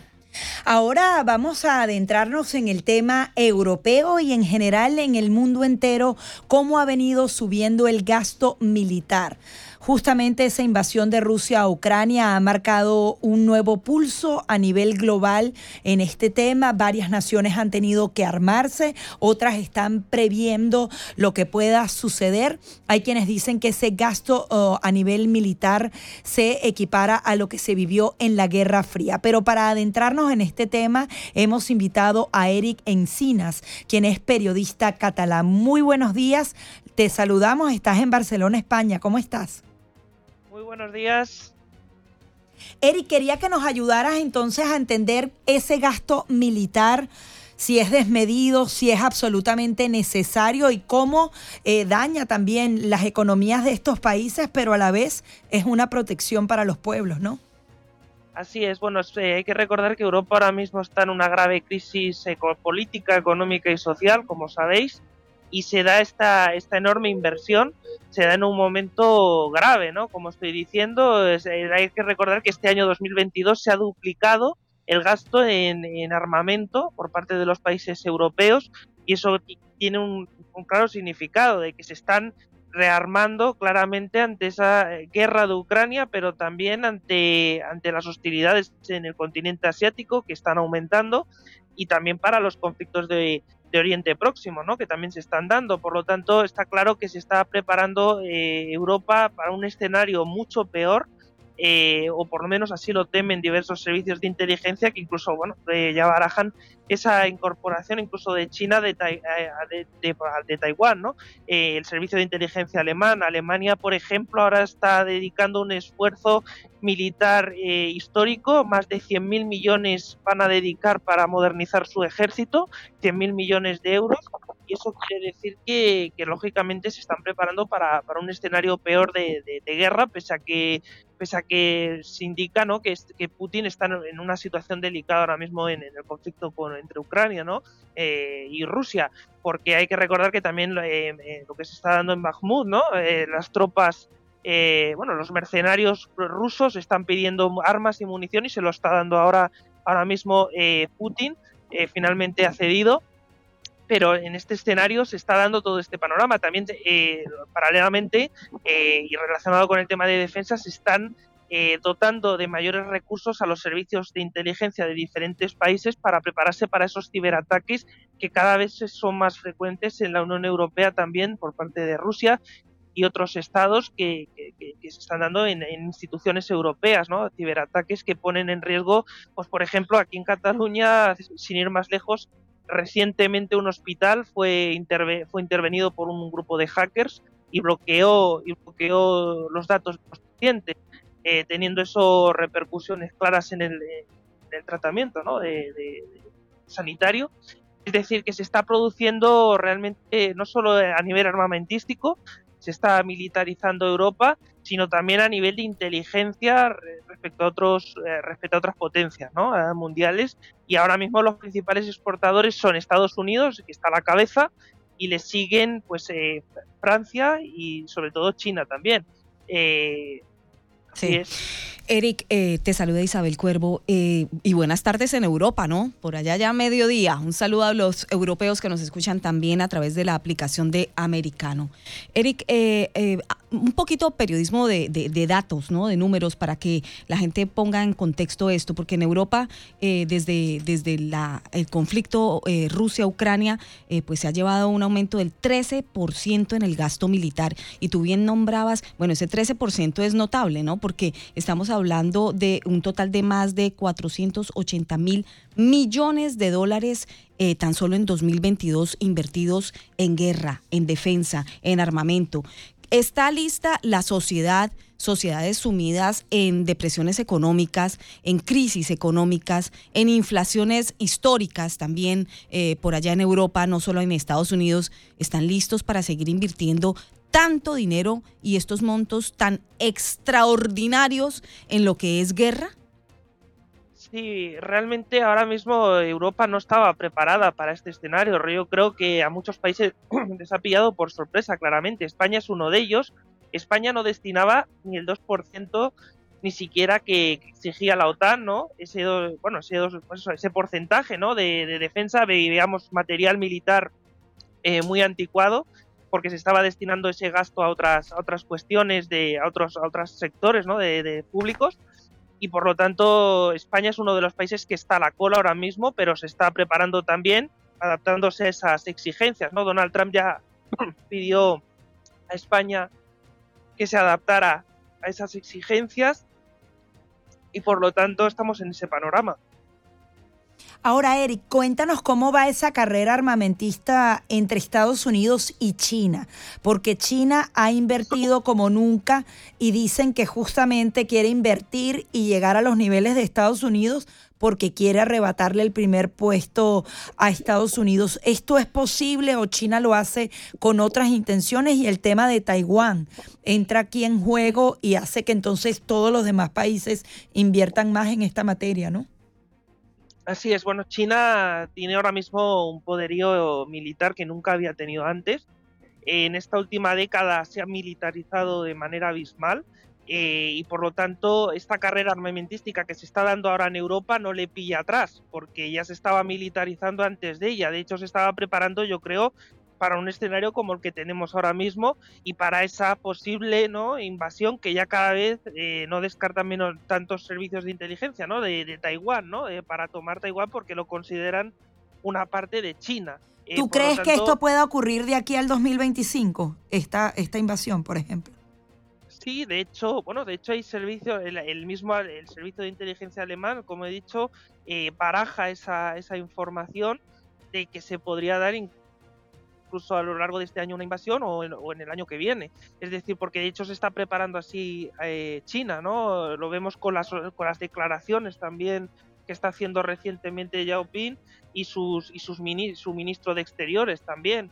Eh, que cada vez pues están aumentando más la beligerancia y también con los acuerdos que se están dando a nivel internacional, ¿no? Eh, vemos que también está desarrollando una enorme influencia en Europa, como comentábamos también anteriormente, ¿no? Sobre Francia, por ejemplo, eh, y, por lo tanto está claro que Francia, que China quiere esa parte de Asia y, lo, va a hacer lo antes que pueda, ¿no? Ahora mismo por la guerra. ¿Y cómo crees que va a reaccionar Occidente ante esto? ¿Estados Unidos actuaría con tropas en, en Taiwán? Estados Unidos, eh, ha dicho el presidente Biden y Donald Trump también eh, iban esa línea, en este caso porque también eh, mandó prepararse a las, a las fuerzas de Taiwán. Eh, yo creo que tendría que, bueno, eh, ha dicho que intervendría en ese caso, ¿no? En el caso de invasión eh, de, la isla de Taiwán, ¿no? Entonces, nos podemos esperar lo peor, ¿no? de hecho es así, lo que insisto, lo que se están preparando los servicios de inteligencia para ese terreno y sobre todo porque además tiene una tecnología china militar muy potente también, ya no solo es a nivel del ejército, que es algo que teme eh, ahora mismo también el ejército de Estados Unidos, ¿no? que la usara en, Taiwán para sus fines militares. Y, por eso... Y yendo en esa misma línea, eh, Eric, eh, con respecto a los ciberataques que nombrabas antes, ¿cómo sería esa preparación de Occidente para eh, posiblemente una guerra en términos de ciberataques, que es lo que vendría, ¿no? Más allá de lo que conocemos ya como las guerras, eh, pues digamos en campo, con armamento, etcétera, vienen guerras híbridas. ¿Cómo sería esa preparación de ese occidente que además se ha desembolsillado miles de millones de dólares para sostener hoy esta defensa de Ucrania, ¿no? Claro, es que la guerra ahora es diferente a lo que estábamos habituados, ¿no? Eh, guerras no, ya no se limita únicamente a disparos con fusiles. Evidentemente ahora hay una guerra mediática y tecnológica a la vez, que eso, que eso es eh, también a la que se destinan muchos millones de euros y lógicamente pues los servicios, los principales servicios de inteligencia europeos lo que están haciendo es contratar sobre todo a buenos informáticos, incluso a informáticos eh, que, tienen a lo mejor un delito penal, pero que de esta manera pues eh, están ayudando a una buena causa, ¿no? que es a frenar ciberataques en instituciones que son muy especialistas en, la materia ¿no? Y, por lo tanto se están destinando a buenos equipos informáticos, a, mejorar los cifrados ¿no? de las instituciones. Y, todo este tipo de, de gastos que antes no se veían tanto y que lógicamente ahora con ese aumento, sobre todo de ataques como de Rusia eh, en el caso de España por parte de Rusia o en el caso de, los chavistas, ¿no? Que también realizan ciberataques, ¿no? Desde Venezuela. Sí. Eh, pues, pues lógicamente eh, vemos todo ese tipo de, inversión. Muchísimas gracias, Eric, por todas estas conclusiones. Era Eric. Eric Encinas, periodista catalán. Lamentablemente se nos acabó el tiempo, Eric. Vamos a una breve pausa y ya venimos con mucho más.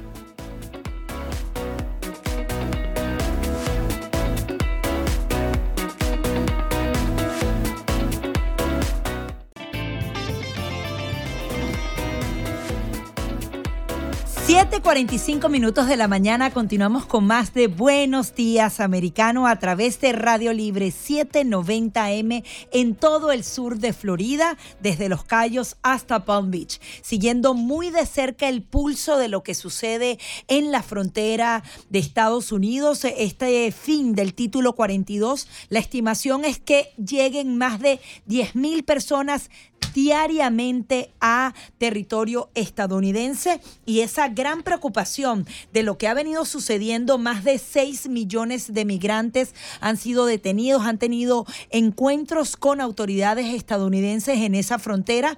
Y nos llama mucho la atención, Isa, la manera en la que ve o aborda el presidente Joe Biden esta temática, porque justamente el viernes MSNBC le hacía una entrevista y la periodista le decía, bueno, la derecha va a decir que usted está mandando 1.500 soldados a la frontera y esto es inhumano. Para otros dicen que usted con sus políticas no está priorizando al estadounidense. Y ella agregaba un tercer punto.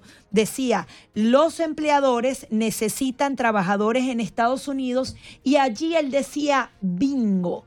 El tema aquí es, un presidente tiene la facultad, la potestad de elegir sobre la ley de Estados Unidos, El presidente puede abrir nuestras fronteras, hacer que la ley no se cumpla simplemente porque él cree que se necesitan más trabajadores en Estados Unidos. Yo creo que es una un punto muy importante y además verlo decir bingo de una manera tan deportiva, tan suave. Esto es un tema económico y hay que traer gente a Estados Unidos y lo haces de manera irregular teniendo miles de programas para traer a migrantes en cualquier categoría como lo hacen los países europeos, países como Canadá, en donde dicen, bueno, vamos a abrir un tema migratorio para traer trabajadores calificados en diferentes ámbitos del país.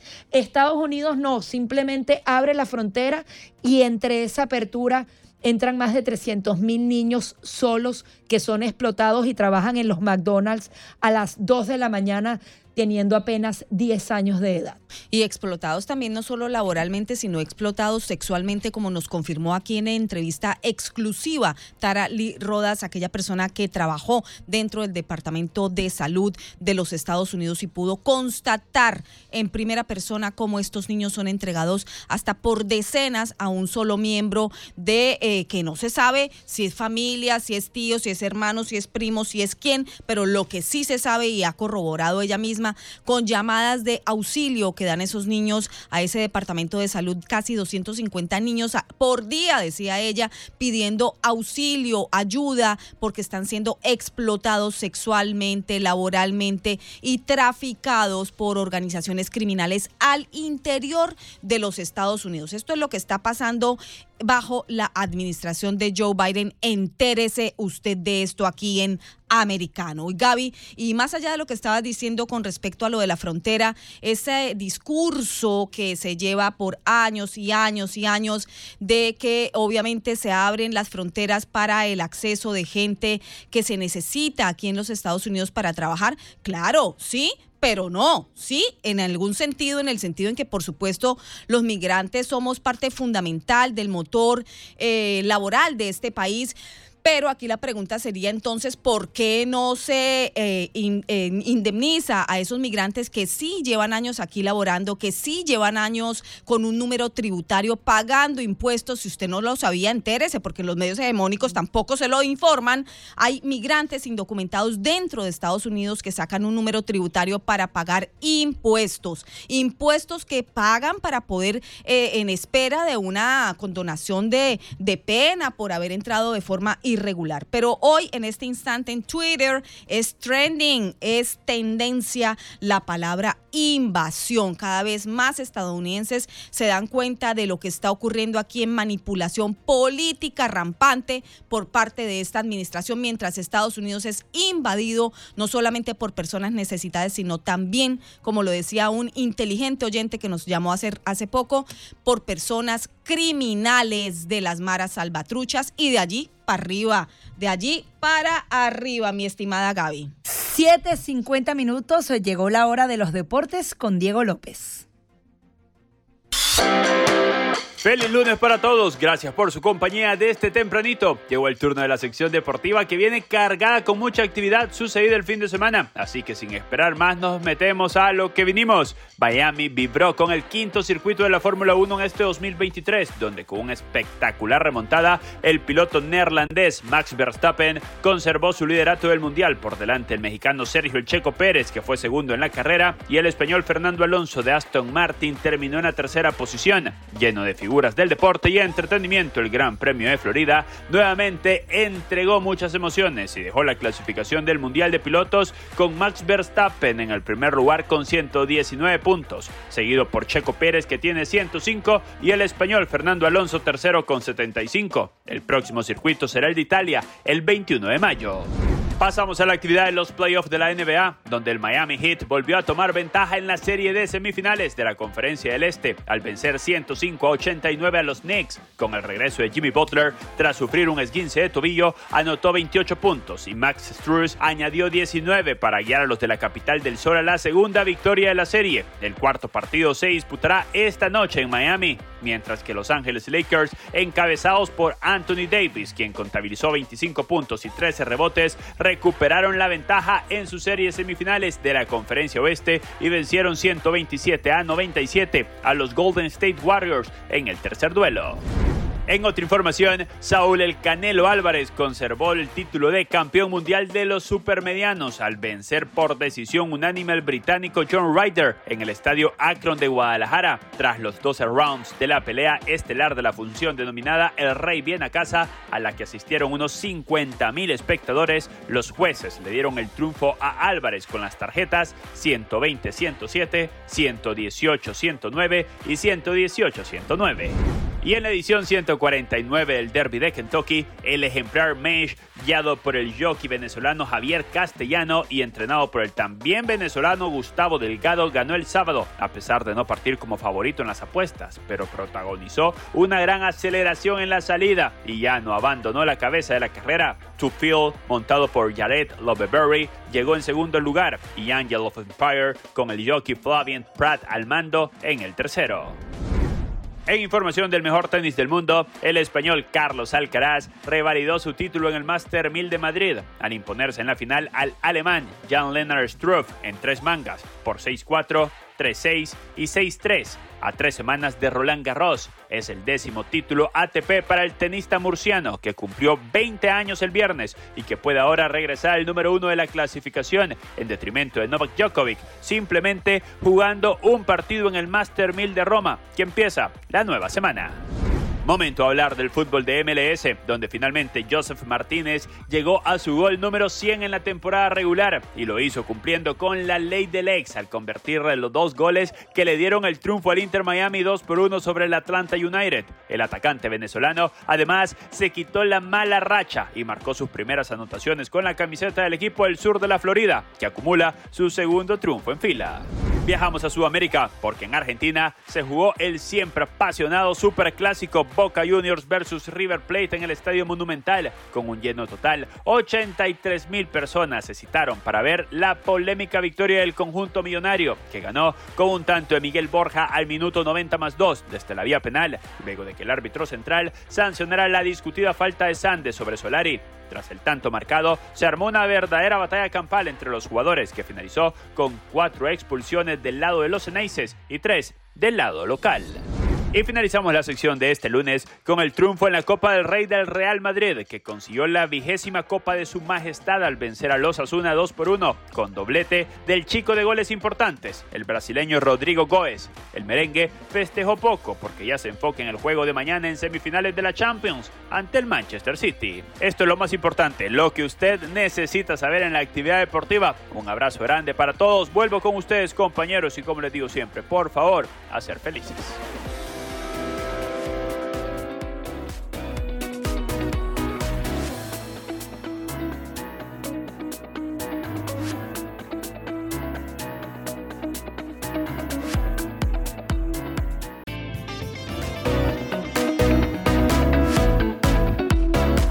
En punto de la mañana continuamos con más de Buenos Días Americano a través de Radio Libre 790M. Esta tercera hora y toda la programación desde las 6 en punto de la mañana. Gracias a nuestro productor general Víctor Melo y también a Juliana Trevisanato. Aquí en los micrófonos nos encontramos Isabel Cuervo. Ademar Montaña está en asignación especial el día de hoy. Ya mañana nos acompaña también Federica Guzmán y esta servidora Gaby Peroso. Y también en los controles tenemos un equipo multidisciplinario, ¿verdad? Y tenemos en este instante hablándonos al oído a Maybel García. Maybel, gracias por estar aquí con nosotros también desde los controles. Y eh, Gaby, es momento de lectura de noticias. Noticias en Buenos Días Americano.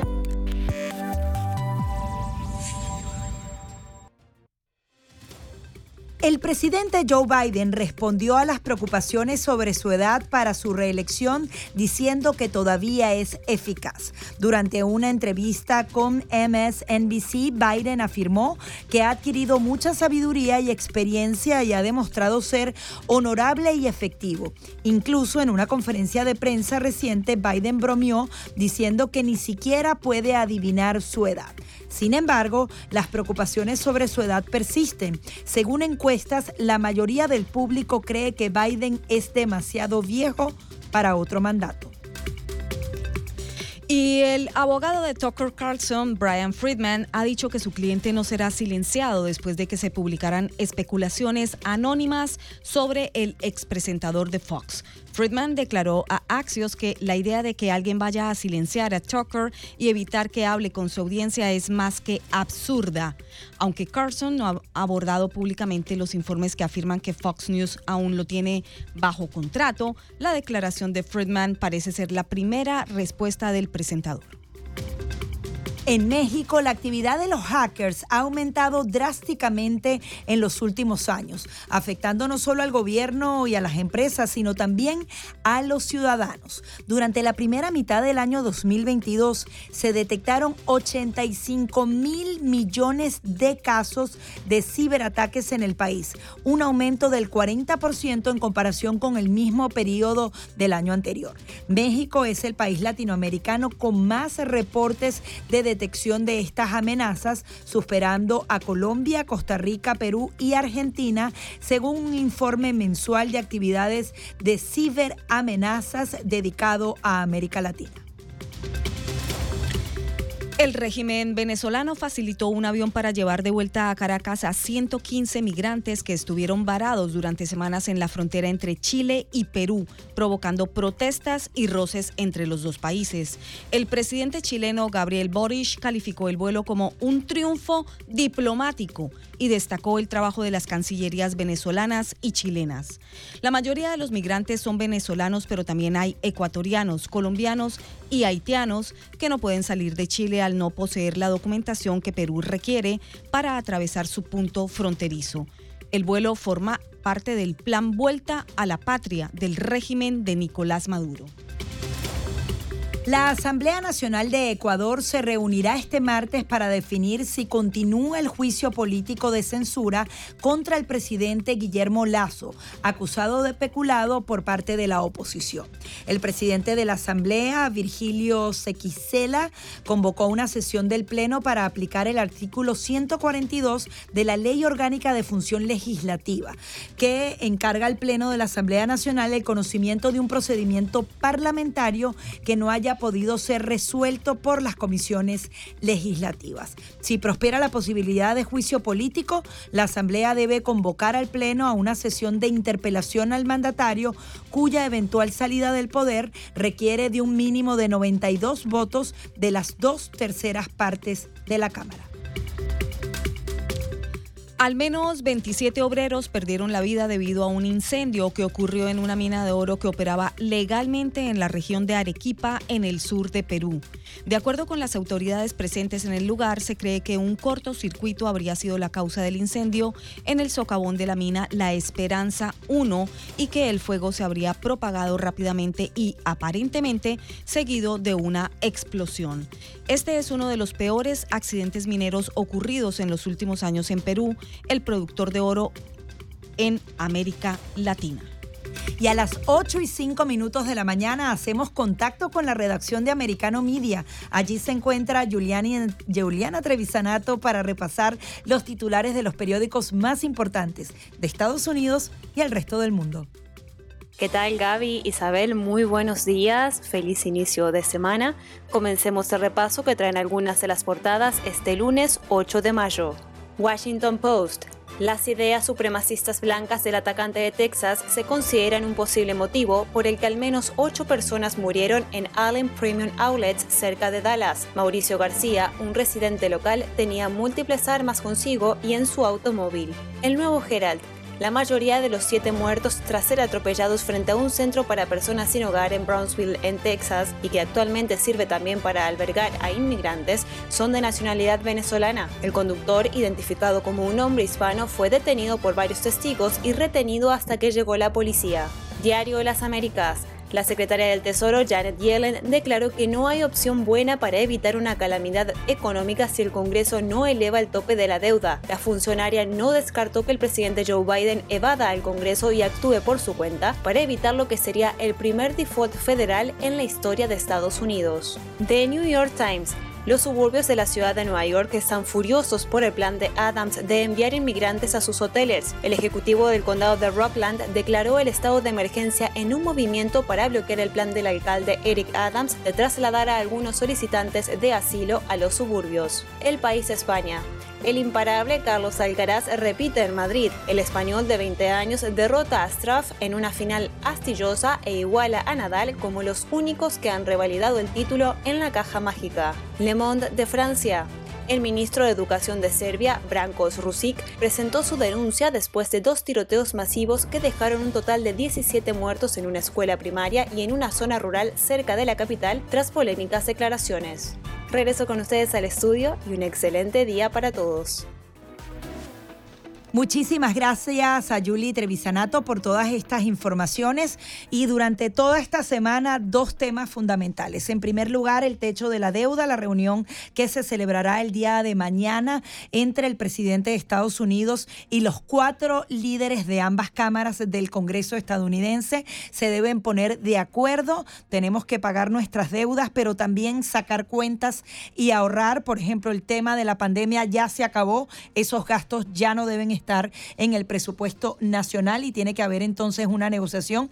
Y otro tema, el tema de la frontera. Y también me llamaba la atención en esa entrevista que le hacían al presidente Joe Biden y él hablaba de las maravillosas relaciones que tenía con el presidente de México, AMLO. Un presidente que justamente desconoce la llegada del fentanilo, dice que el fentanilo no se produce en su país que adicionalmente México es mucho más seguro que Estados Unidos cuando los presidentes desconocen su realidad de violencia, de lo que está pasando en su país, realmente están ejerciendo sus labores como debe ser y podemos hablar de que hay una relación maravillosa entre ambos mandatarios cuando no se están tomando las medidas necesarias para abordar este tema migratorio como se debe abordar, yo creo que es muy fácil decir, tengo una buena relación y allí están lo que nos reportaban 400 personas en un punto, 10 mil en otra, esperando entonces ingresar a Estados Unidos luego de que cese ese título 42 y sin ninguna respuesta, porque ellos simplemente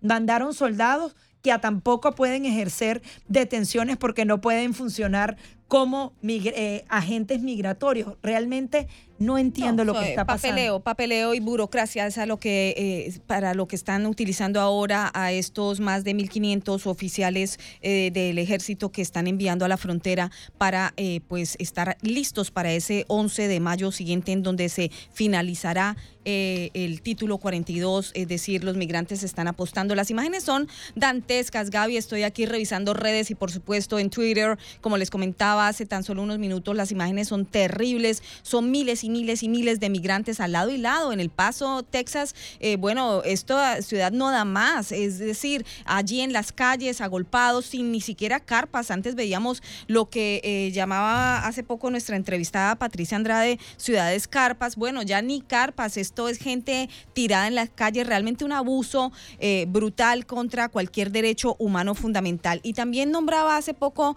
Gaby, quisiera ahondar un poco en esto, recordarle a la gente que aquí hay dentro de Estados Unidos ya muchísimos migrantes indocumentados esperando una amnistía, amnistía la última que ocurrió cuando Reagan hace 35 años, en 1986, es bueno recordarle a la gente e informarle a los migrantes que desconocen esta, estos datos que justamente bajo eh, candidatos o mandatarios republicanos es que se han dado amnistías a esos migrantes dentro de Estados Unidos, legalizándolos, dándole papeles, documentación para que sigan pagando impuestos que ya venían pagando, porque el número tributario sí se lo dan para que paguen impuestos, pero el Social Security o eh, esa seguridad social o ese número, esa tarjeta verde tan anhelada no llega. Qué casualidad, ¿no? Bandera demócrata dice una cosa, pero hace otra. Eso es lo que está pasando en este momento, Gaby. Momento de pausa y regresamos en minutos con Buenos Días Americano.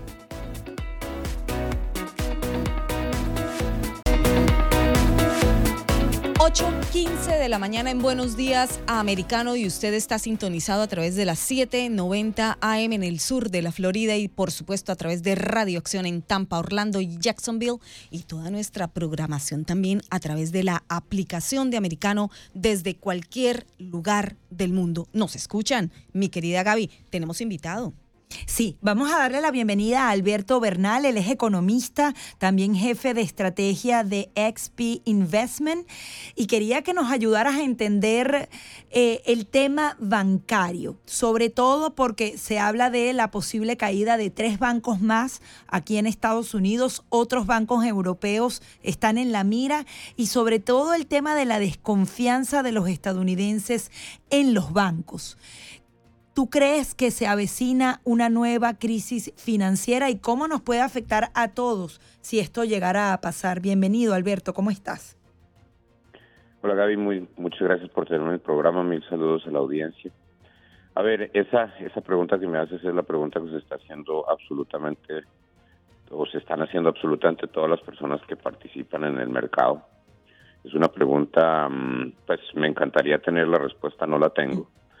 Lo que sí te puedo decir es que mm, desde el punto de vista de, qué tan fuerte está el sector financiero norteamericano, paradójicamente, a pesar de que estamos hablando de estas crisis, si tú miras la data eh, y los números específicos del, del, sector bancario como un agregado, nunca jamás había estado tan, tan poderoso, tan fuerte. O sea, los niveles de capitalización del sistema son extremadamente altos.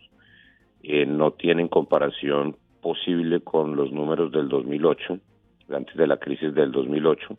Eh, pero pues como tú dices, esto es un juego de confianza y desafortunadamente hay mucha gente que está hablando sobre los bancos y, dando comentarios difíciles, complicados que generan mucha incertidumbre, ¿no?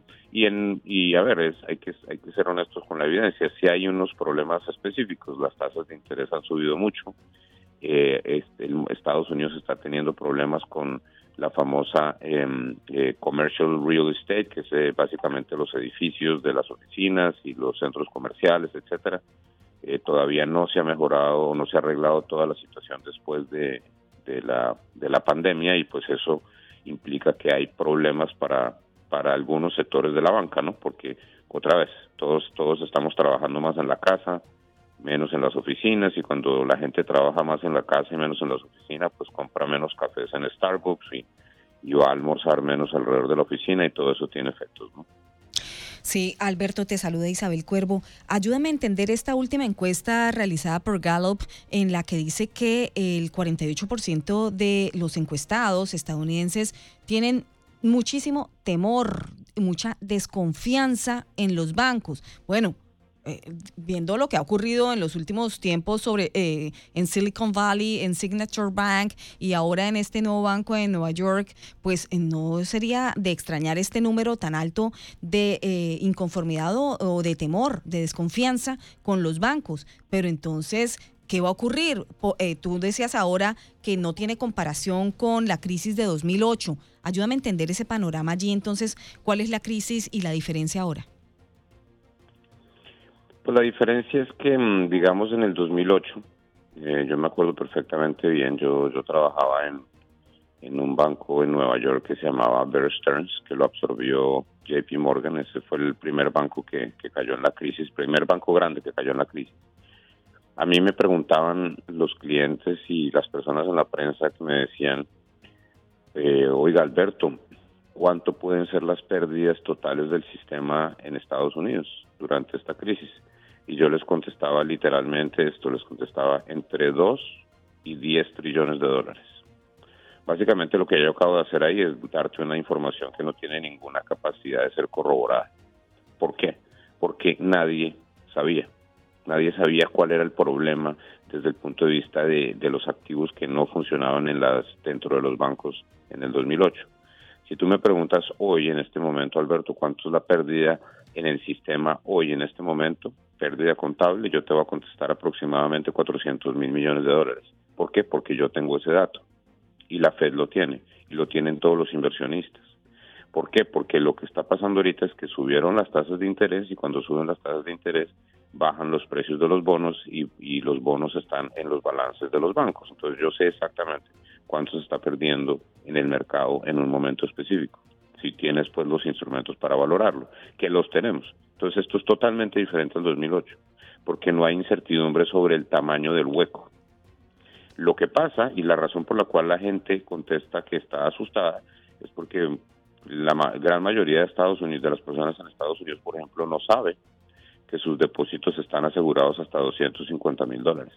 Yo te, yo te hago una apuesta, yo, tú le preguntas al, al pueblo norteamericano que cuánto está asegurado sus depósitos en los bancos y te, diría que el 60-70% de las personas no sabe que están asegurados.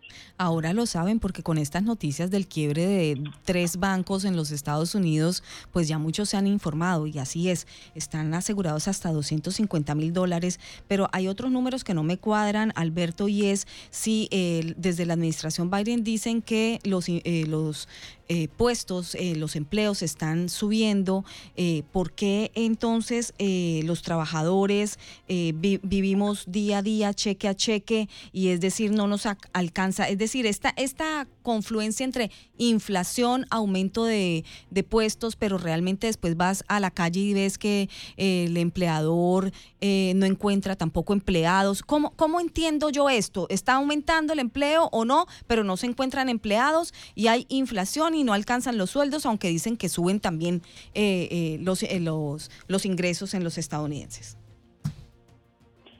Mira, pues las estadísticas oficiales, que son las con las que yo trabajo, pues, o sea, yo, yo le creo esas estadísticas. Las estadísticas oficiales dicen que en este momento en Estados Unidos hay 156 millones de personas trabajando, que por cada persona desempleada hay 1.7 ofertas laborales. O sea, las personas que en Estados Unidos no están trabajando en este momento, no están trabajando porque no les da la regalada gana. Y yo sí creo que eso es cierto. O sea, las personas que no están trabajando están trabajando porque son perezosas, porque empleo hay para absolutamente todas las personas en este momento en Estados Unidos, algo que nunca había sucedido.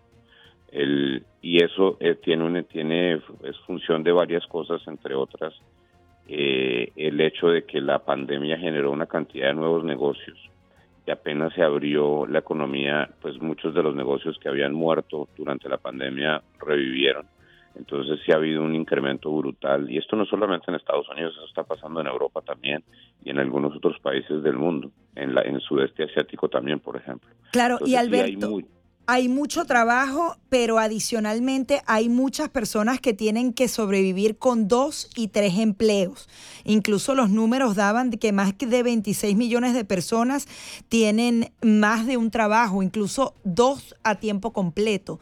Es decir, puede haber mucho empleo, pero la situación económica del estadounidense es muy mala. Incluso se dice que el 60% vive cheque a cheque, es decir, no puede ahorrar ni un solo dólar, no puede pensar en la jubilación, en las vacaciones de su familia. Por tanto, la economía es sólida, pero no hay calidad de vida. ¿Cómo lo podemos interpretar?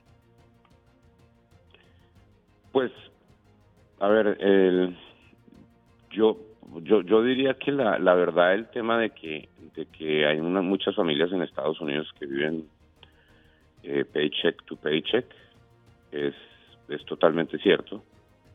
Em, pero siempre ha sido así. O sea, no, no, no, no digamos que hace cuatro años no pasaba eso. Eso pasaba exactamente lo mismo. Pero nuestros padres podían comprarse una casa y nosotros, a mí me costó mucho, el doble de lo que me... Claro, eh, en Estados Unidos eh, era un poco mejor, pero yo creo que cada vez es más difícil tener independencia financiera aquí, ¿no?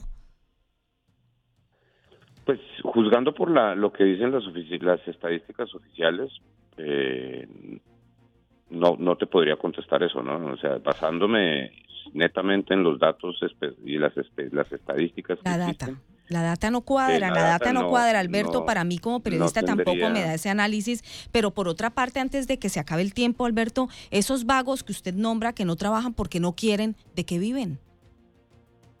Eso es la, esa es la pregunta que yo me hago todos los días. No tengo ni la menor idea. De los que sí trabajamos, personas- de los de lo que le da el gobierno para sostenerlos allí, porque eh, es mejor tenerlos allí no pensantes y sin trabajar.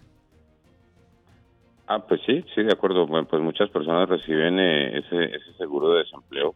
eh, y- pero como te digo, pues la verdad es que el- los números de desempleo en estos momentos pues son bajos comparado con lo que eran antes.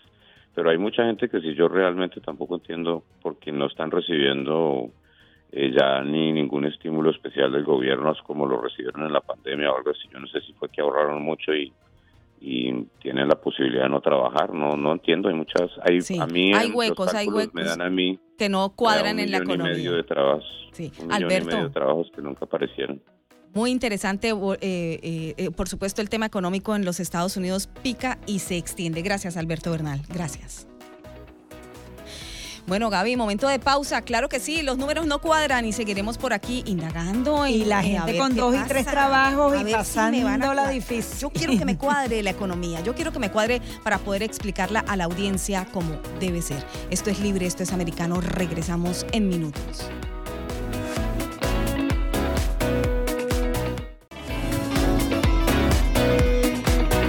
8.30 minutos de la mañana continuamos con más de Buenos Días Americano a través de Radio Libre 790M. Ya está aquí con nosotros Federica, pero vamos a esperar unos minutos para que nos cuente todos esos detalles de la coronación, los trajes. Ver a Camila con la corona no me gustó para nada, pero bueno, hay que tragar grueso, es parte de lo que nos toca vivir. Pero antes, Gaby, vamos con la lectura de algunas noticias que usted también debe conocer para comenzar el día. Noticias en Buenos Días Americano.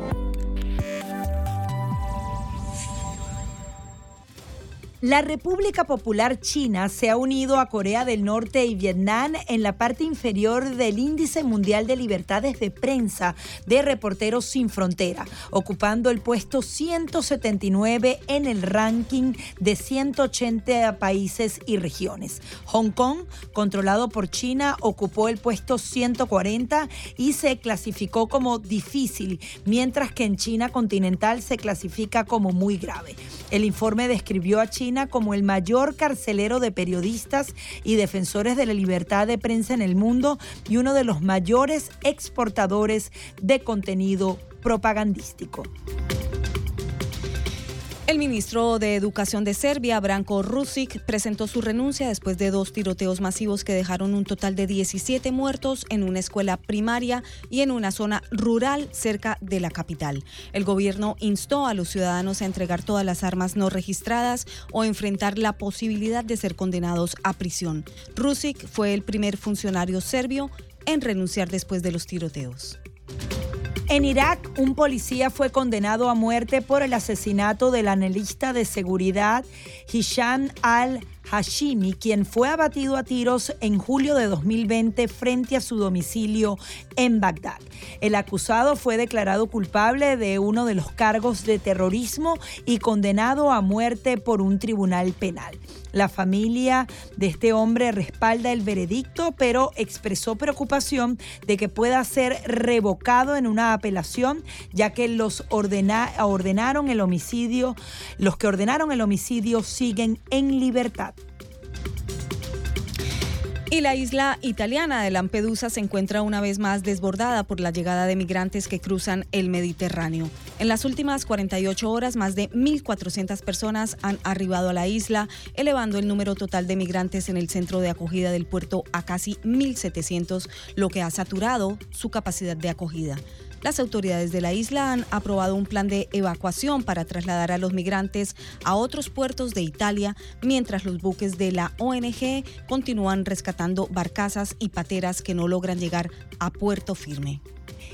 Y ahora hacemos contacto con nuestro compañero Pablo Quiroga, quien nos trae la noticia tecnológica del día. La nota tecnológica con Pablo Quiroga.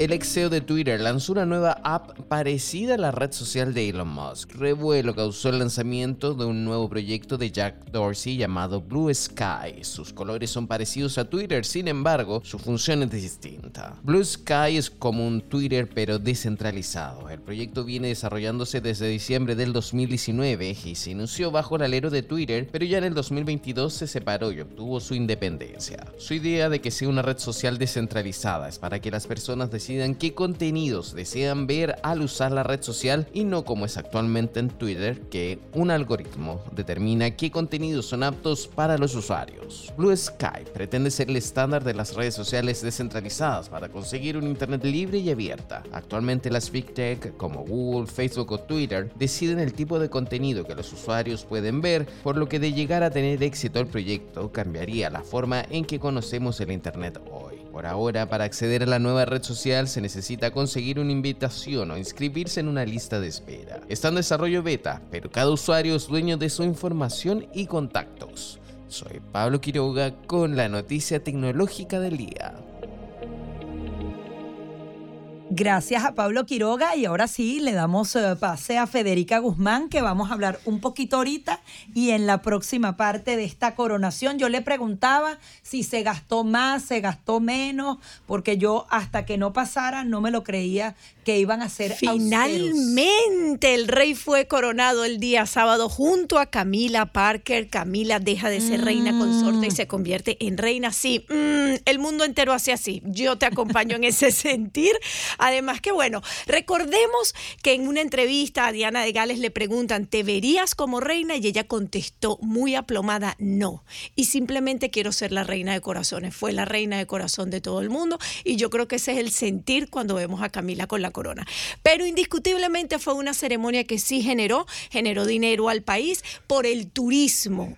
Un, un, turismo excepcional la cantidad de personas que se acercaron a la capital londinense para poder disfrutar o sea, de se este pagaron show. sus cuentas Se ellos pagaron mismos las con cuentas, turismo, ¿con sí, turismo. Además se bebió muchísima cerveza, hay que decirlo. Y ellos cobran esos impuestos. Ellos cobran esos impuestos y realmente fue una coronación que no se salió de lo que la Casa Real había estipulado. Inclusive la lluvia, ellos habían dicho que iba a ser un día lluvioso y la lluvia estuvo presente. ¿Y qué La- ¿Reciclaron para no gastar tanto? Mira, ¿Cómo fue la utilizaron los elementos que ya tenían. Las carrozas ya existían, los elementos que utilizó el rey ya estaban, las coronas son tradición en la familia real.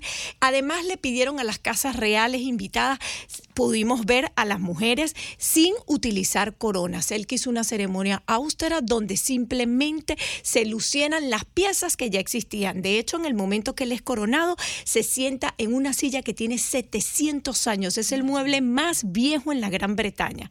Así que realmente lo que pudimos ver fue un despliegue. Venden ese mueblecito y pueden pagar Y par- la pueden mitad de la pagar todo y Isabel se queda tranquila y no pasa absolutamente nada. Pero realmente vimos una coronación donde ellos fueron los principales y el pueblo. Ellos quisieron que su pueblo entero los vieran. Hay un momento muy bonito donde ellos salen en el balcón, que es ya el final, y el pueblo grita tanto que el rey regresa de nuevo con Camila al balcón para volver a saludar. Ah, como los conciertos. Eh, como los conciertos. Otra, otra. Y volvieron a Es verdad. Entonces, hay momentos claves en esta coronación que fueron increíbles. A ver, en el momento donde los vemos a ellos salir puntuales de la abadía de Westminster, desde el Palacio de Buckingham para llegar a la abadía de Westminster, utilizaron una carroza muy diferente a la que lucieron cuando terminó la coronación. La que, la que utilizó cuando terminó la coronación tiene 200 años. O sea, es una carroza que ya existe. Claro, pero igual climatizada y con todos los juguetes con adicionales toda que la no tecnología por dentro. 200, ¿no? Exacto. También pudimos ver la familia, el príncipe de Gales, Guillermo y Kay han tenido un papel fundamental. Y se portaron bien los muchachitos. eh, no, bueno, Luis hizo sus cositas, el más chiquito, pero el más chiquito se convirtió en la sensación. Ha sido viral. Lo pudimos ver en el balcón del pueblo bailando, lo vimos bostezar muchísimas veces durante la coronación de su abuelo. Es más, yo me reía porque me tuve que levantar muy temprano a las 5 de la mañana para poder poderles contar todo. Y durante todo el día yo estaba como Luis, bosteza que bosteza. Así que el mundo entero quedó encantado con este personaje que se ha vuelto viral. El video de él bailando en el balcón del pueblo ha sido sensacional. La llegada de los príncipes de Gales fue majestuosa. Kate Middleton lució un traje absolutamente blanco, hermosísimo, a juego con su hija. Esto de las mamás que nos gusta vestirnos matching con las niñas vuelve a ser tendencia. Kate Middleton se vistió matching, se vistió igual con su hija. Su hija llevaba una réplica del traje de su mamá pequeñito de su Oh. talla y lo más hermoso fue que no usaron coronas y usaron unas tiaras de plata con brillantes a juego madre e hija. Así que estaban espectaculares. Guillermo estaba muy buen mozo. Además que Guillermo ha tenido un papel muy protagónico, no solo en la ceremonia de coronación, sino posterior. Recordemos que ayer la fiesta siguió con un gran concierto que fue visto Isabel por millones de personas. Y pagaron entrada y ahí también entonces se, Entonces también se financia todo este tema, pero Isabel no cree en nada. favor, chicas, Hay gente que no es, de que no es la cara a las monarquía. monarquías. Hay gente que no es pro Viviendo del monarca. pueblo. Más de, 100, más de 100 millones se han gastado del dinero de los eh, eh, contribuyentes ingleses que han tenido que sacar de su bolsillo para, eh, bueno, en una crisis. Isabel, pero lo lindo, lo lindo de esta coronación han sido los valores, han sido el punto católico. Fue una ceremonia religiosa católica muy bonita y nosotros, por supuesto, vamos a hacer una breve pausa, pero vamos a venir con muchísimo más porque la coronación ha dado mucho de qué hablar. Además, es una coronación donde pudimos ver la unión familiar y los valores, los valores de un rey, a un, un rey que le tiene que jurar lealtad a su patria. ¿Qué opina usted sobre la monarquía inglesa y si debe seguir existiendo? También podemos escuchar su opinión. Llámenos por teléfono. 765-772220. ¿Cree que se están lavando la cara con todo este tema o realmente son los eh, británicos los que están pagando por todos estos lujos? Llámenos y díganos. 765-772220. Que nos digan que la coronación estuvo linda. A mí me gustó. Bueno, pero más de sí, eh, eh, quiero aclarar que el dato que di de más de 100 millones es en dólares, ¿no? En dólares lo que costó la coronación de el reycito. Ya venimos, ya venimos. ya venimos.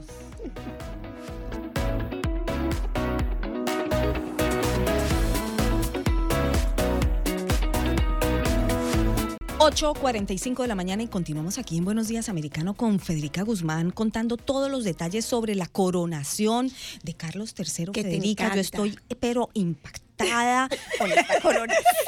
No hay Ya forma. ven todo lo que les afectó mi tweet del el día sábado. que dice, ¿qué dice el día tweet? sábado. Dígame, Algo así. ya- bueno, lo, eh, yo publiqué que la mejor modernización de las eh, monarquías sería su desaparición absoluta. qué Esa es la mejor tristeza. modernización que puede ocurrir. No pensaste en, mí. Isabel, ni un poquito, que me encanta el glamour y la opulencia de toda esta realeza. No, pero- pienso en los pueblos y yo, yo decía, eh, God not save the king, God save the people. Dios Bueno. salve a los pueblos, pueblos como que tienen un incremento eh, de inflación de más del 10% histórica en Inglaterra y pagando esta coronación carísima, ¿no? De más de 100 Bueno, millones de libras esterlinas, que el grupo- 113 millones de euros. que el grupo El doble de lo de Isabel III, que yo estaba aquí revisando para ver si eh, Bueno, eh, son había otros tiempos, Pero eh, claro, hay que tener en cuenta también la, la- que no se puede comparar. A, a ver, este país no veía un monarca desde hace 70 años. Tardaron para volver a tener un monarca y este es Carlos III. Recordemos, Isabel, que el Grupo Republic había dicho que se iba a presentar, que iba a tener sus pancartas amarillas que decían no eres nuestro rey. Pero Sí. los arrestaron y hay Los arrestaron, hay críticas porque fueron reprimidos, no fueron grandes grupos, son lastimosamente un número muy pequeño, no es una mayoría, la mayoría sí disfrutó el show, la mayoría de los londinenses y del turismo, mira, en las tomas se veían banderas de Brasil, banderas de México, la gente sí viaja, hay gente que le gusta la souvenirs también y eso compraron los souvenirs que estaban bellísimos, yo quería una tacita, Eh, habían unas porcelanas increíbles, desde pañitos de cocina hasta bolsitas de té que tenían la cara del monarca, así que había de todo para escoger. La gente compró souvenir y tomó cerveza, pero vámonos de nuevo a la coronación porque hay muchísimo que contar. Pudimos ver al, al príncipe Williams, a Kate Middleton y a esta familia llegar impecable. El pequeño, no, que no es tan pequeño, porque es el mayor de los tres hijos. George estuvo siempre al lado de su abuelo. Él, con otros niños, cargó toda la capa que su abuelo llevó durante la coronación, una coronación que estuvo marcada, muy, muy marcada por la parte religiosa, me encantó. Además, hubo un momento bien especial, Isabel, este, donde ponen al rey de una forma más humana, porque es el momento donde a él lo tapan con unas, con unas mamparas, con unas telas que estaban bordadas y diseñadas para untarlo en óleo, pero le quitan todas las capas y todos los trajes, porque él se tiene que presentar ante Dios como un ser humano normal. Lo colocan ahí dentro, lo untan con el óleo y luego se vuelve a colocar toda su vestimenta para jurar ante la Biblia, bueno, lealtad al pueblo y que va a cumplir. Otro momento muy lindo de la ceremonia es donde Guillermo, su hijo, le jura fe y le jura lealtad también a su padre y lo besó en la mejilla. Por supuesto, todas las personas del mundo entero pudieron ver cuando él le dio las gracias a su hijo. Todo esto bajo la atenta mirada de Harry, porque claro, yo quiero el chisme. ¿Cómo llegaron los que viajaron de Estados Unidos directo para allá? Harris y Jill Biden. ¿Qué pasó con estos dos personajes? Voy a contar. Les voy a decir algo. Cuando llegó Harris, así como cuando llega Bad Bunny, baby. Él llegó Hubo locura, hubo sí, claro. Él llegó arreglándose el traje, saludando a los obispos. Venía con sus primos. Así, porque dándole la mano yo, Dándole la mano a todo el mundo. Es más, cuando su tía Ana se fue a sentar, él debe haber hecho algún chiste porque la foto le ha dado la vuelta al mundo en las redes sociales y su tía está muerta de la risa y él se está riendo. Todo el mundo dice que su tía tenía un sombrero bien simbólico con una pluma roja y él no pudo ver la ceremonia por culpa de su tía porque la pluma no lo dejaba ver. Entonces debe ser que le hizo algún comentario alusivo a esta pluma. Realmente me encantó cuando apareció Harry. Yo dije, o sea que la gente no lo odia a pesar de todas las cosas que ha dicho. No, no, además era la gran o sea, era la foto más esperada, era verlo. Harry al terminar la ceremonia abordó un auto y se fue directo al aeropuerto porque él tenía el cumpleaños de su hijo, que era en California, y no estuvo en el balcón ni estuvo en la procesión ni se dirigió al Palacio. creo que lo invitaron al balcón. Yo creo que no fue requerido para el show, pero bueno, no importa, se fue porque tenía el cumpleaños de su hijo y su tío Andrés tampoco. Recordemos que su tío está involucrado en el caso Epstein y entonces fue despojado de sus títulos nobles. Eso, eso, Fede. Sí, el Eso hay que recordarlo. Eso, hay que recordarlo. Claro que sí. porque el entretenimiento también es noticia, pero en esa noticia del entretenimiento se entretejen datos de análisis político muy interesantes. Claro que sí. La reina madre le quitó los títulos antes de fallecer por, este, por, por estar involucrado en este caso reconocido y nombrado mundialmente. Jill Biden me escuchó. Ustedes se acuerdan que yo Quizá dije... tenía una apuesta de quién era el diseñador, ¿no? Yo dije aquí en el show que ya basta de ponerle tantas flores a la primera dama, que había que ponerle un total look de un solo color. Pues Ralph Lauren lo hizo. Fue el diseñador designado para vestirla. Y tu diseñador y se la pegaron las dos. Sí. Qué maravilla. Y si tengo que decirlo, me pareció que estaba muy bien, me pareció que estuvo acorde para ello, una chaqueta con un diseño de cuello, de unas líneas en paralelo muy bonitas o sea, se vio muy bien la primera dama. A lo mejor los guantes fueron muchos, fue, fue como too much, pero bueno, la señora le puede dar frío, no está acostumbrada a ese clima, entonces vamos a disculpar. Pero muchos eh, primeros mandatarios y también primeras damas tienen delirios monárquicos. Les gusta eso de salir al balcón y hablarle al pueblo allí como soberanos absolutos. También vemos de países, digamos, más pobres como Colombia, que fue, Verónica Alcocer fue allá a dar su roce real, mientras Petro también se cree el soberano. Bueno, también está el presidente de la República Dominicana con la primera dama, excelente, es muy linda vestida la primera dama de la República Dominicana y con un comportamiento protocolar impecable. Katy Perry, la artista invitada, Lionel Richie, los cantantes, porque posterior a la coronación hubo un gran concierto, un concierto donde la familia real en pleno también estuvo, los nietos bailaron desde el palco presidencial, el monarca cantó y bailó y por Pero nada de Bad Bunny ni de reggaetón, nada no, de hubo eso. reggaetón. Hubo un Andrea Bocelli que hizo una participación muy espectacular. Katy Perry no estuvo acertada en la ceremonia. Usó un traje color lila con un tocado demasiado grande que no le permitía ver ni siquiera dónde se iba a sentar. No veía ella ni los de atrás como ni los, de de, la pluma atrás roja. ni los de nadie. Tuvo que venir un señor de, de la, de la abadía a decirle, a ver, Katy, te tienes que sentar aquí en esta silla, este es tu puesto. Lionel Richie me encantó, impecable, vestido con un frac negro, muy parecido al del príncipe Harry, estaba estupendo este artista. Y luego dio lo mejor de él el día domingo en el concierto usando un pantalón de cuero negro. El cuero vuelve a ser tendencia. Así que realmente la coronación da muchísimo de qué hablar. Rania de Jordania es como la J-Lo de la realeza. Cuando Ajá, aparece está impecable. Usa un vestido amarillo, pastel.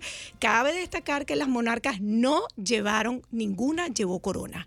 Todas estas reinas fueron simplemente con pequeños tocados. De Jill Biden no me gustó su tocado. Era un cintillito como con un lacito. Esto no estaba muy acorde a su edad.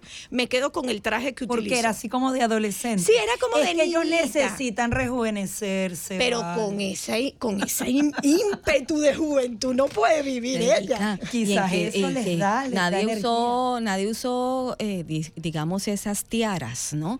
Pero sí hubo tres coronas cuyas piedras Tres preciosas, correcto. por supuesto, están en, en el ojo del huracán porque las están reclamando también de África, ¿no? Una de las coronas que, o sea, la corona principal que iba a lucir Camila, por la cual tuvieron que suplantarla, es una corona que tiene un diamante que está reclamado por tres países. Más grande del mundo. El más grande del mundo. Entonces Carlos dijo, no quiero pelea, no quiero que me quiten este diamante, tú te cambias la corona. Exacto, guárdalo, no vaya a ser que nos los arrebate. Finalmente los vimos coronados, regresaron al palacio, la familia real en pleno salió al balcón, saludaron, pasó como en los conciertos, volvieron a salir y un show aéreo espectacular donde el cielo se tiñó de los colores de la bandera de la Gran Bretaña. Bueno, una ceremonia que realmente demuestra al mundo entero que ellos son una monarquía que sí mueve masas. Y que todavía ese pueblo los quiere. así que todavía ese pueblo los Isa, quiere. Cada pueblo, así se equivoque, toma sus propias Chicas, decisiones. mañana, mañana, mañana traemos mucho más entretenimiento. Shakira se convirtió en la mujer Cada del cual año. se cuelga Y lo logró. Lo logró. Y le cuidaron los muchachitos. ¿Y sabes qué? Estuvo acompañada de Tom Cruise en la Fórmula 1. Pero esto lo hablamos mañana. ay, ay, ay. Sí, sí, sí, porque se nos acabó el tiempo en Buenos Días Americano y agradecemos a la audiencia por haber estado sintonizada con nosotros y por supuesto no solamente a través de la 790 AM, sino a través de Radio Acción y también a través de la aplicación de Americano desde cualquier lugar del mundo. Así nos despedimos hoy 8 de mayo, pero mañana volvemos con mucha fuerza de 6 a 9 de la mañana aquí en Buenos Días Americano. Hasta mañana.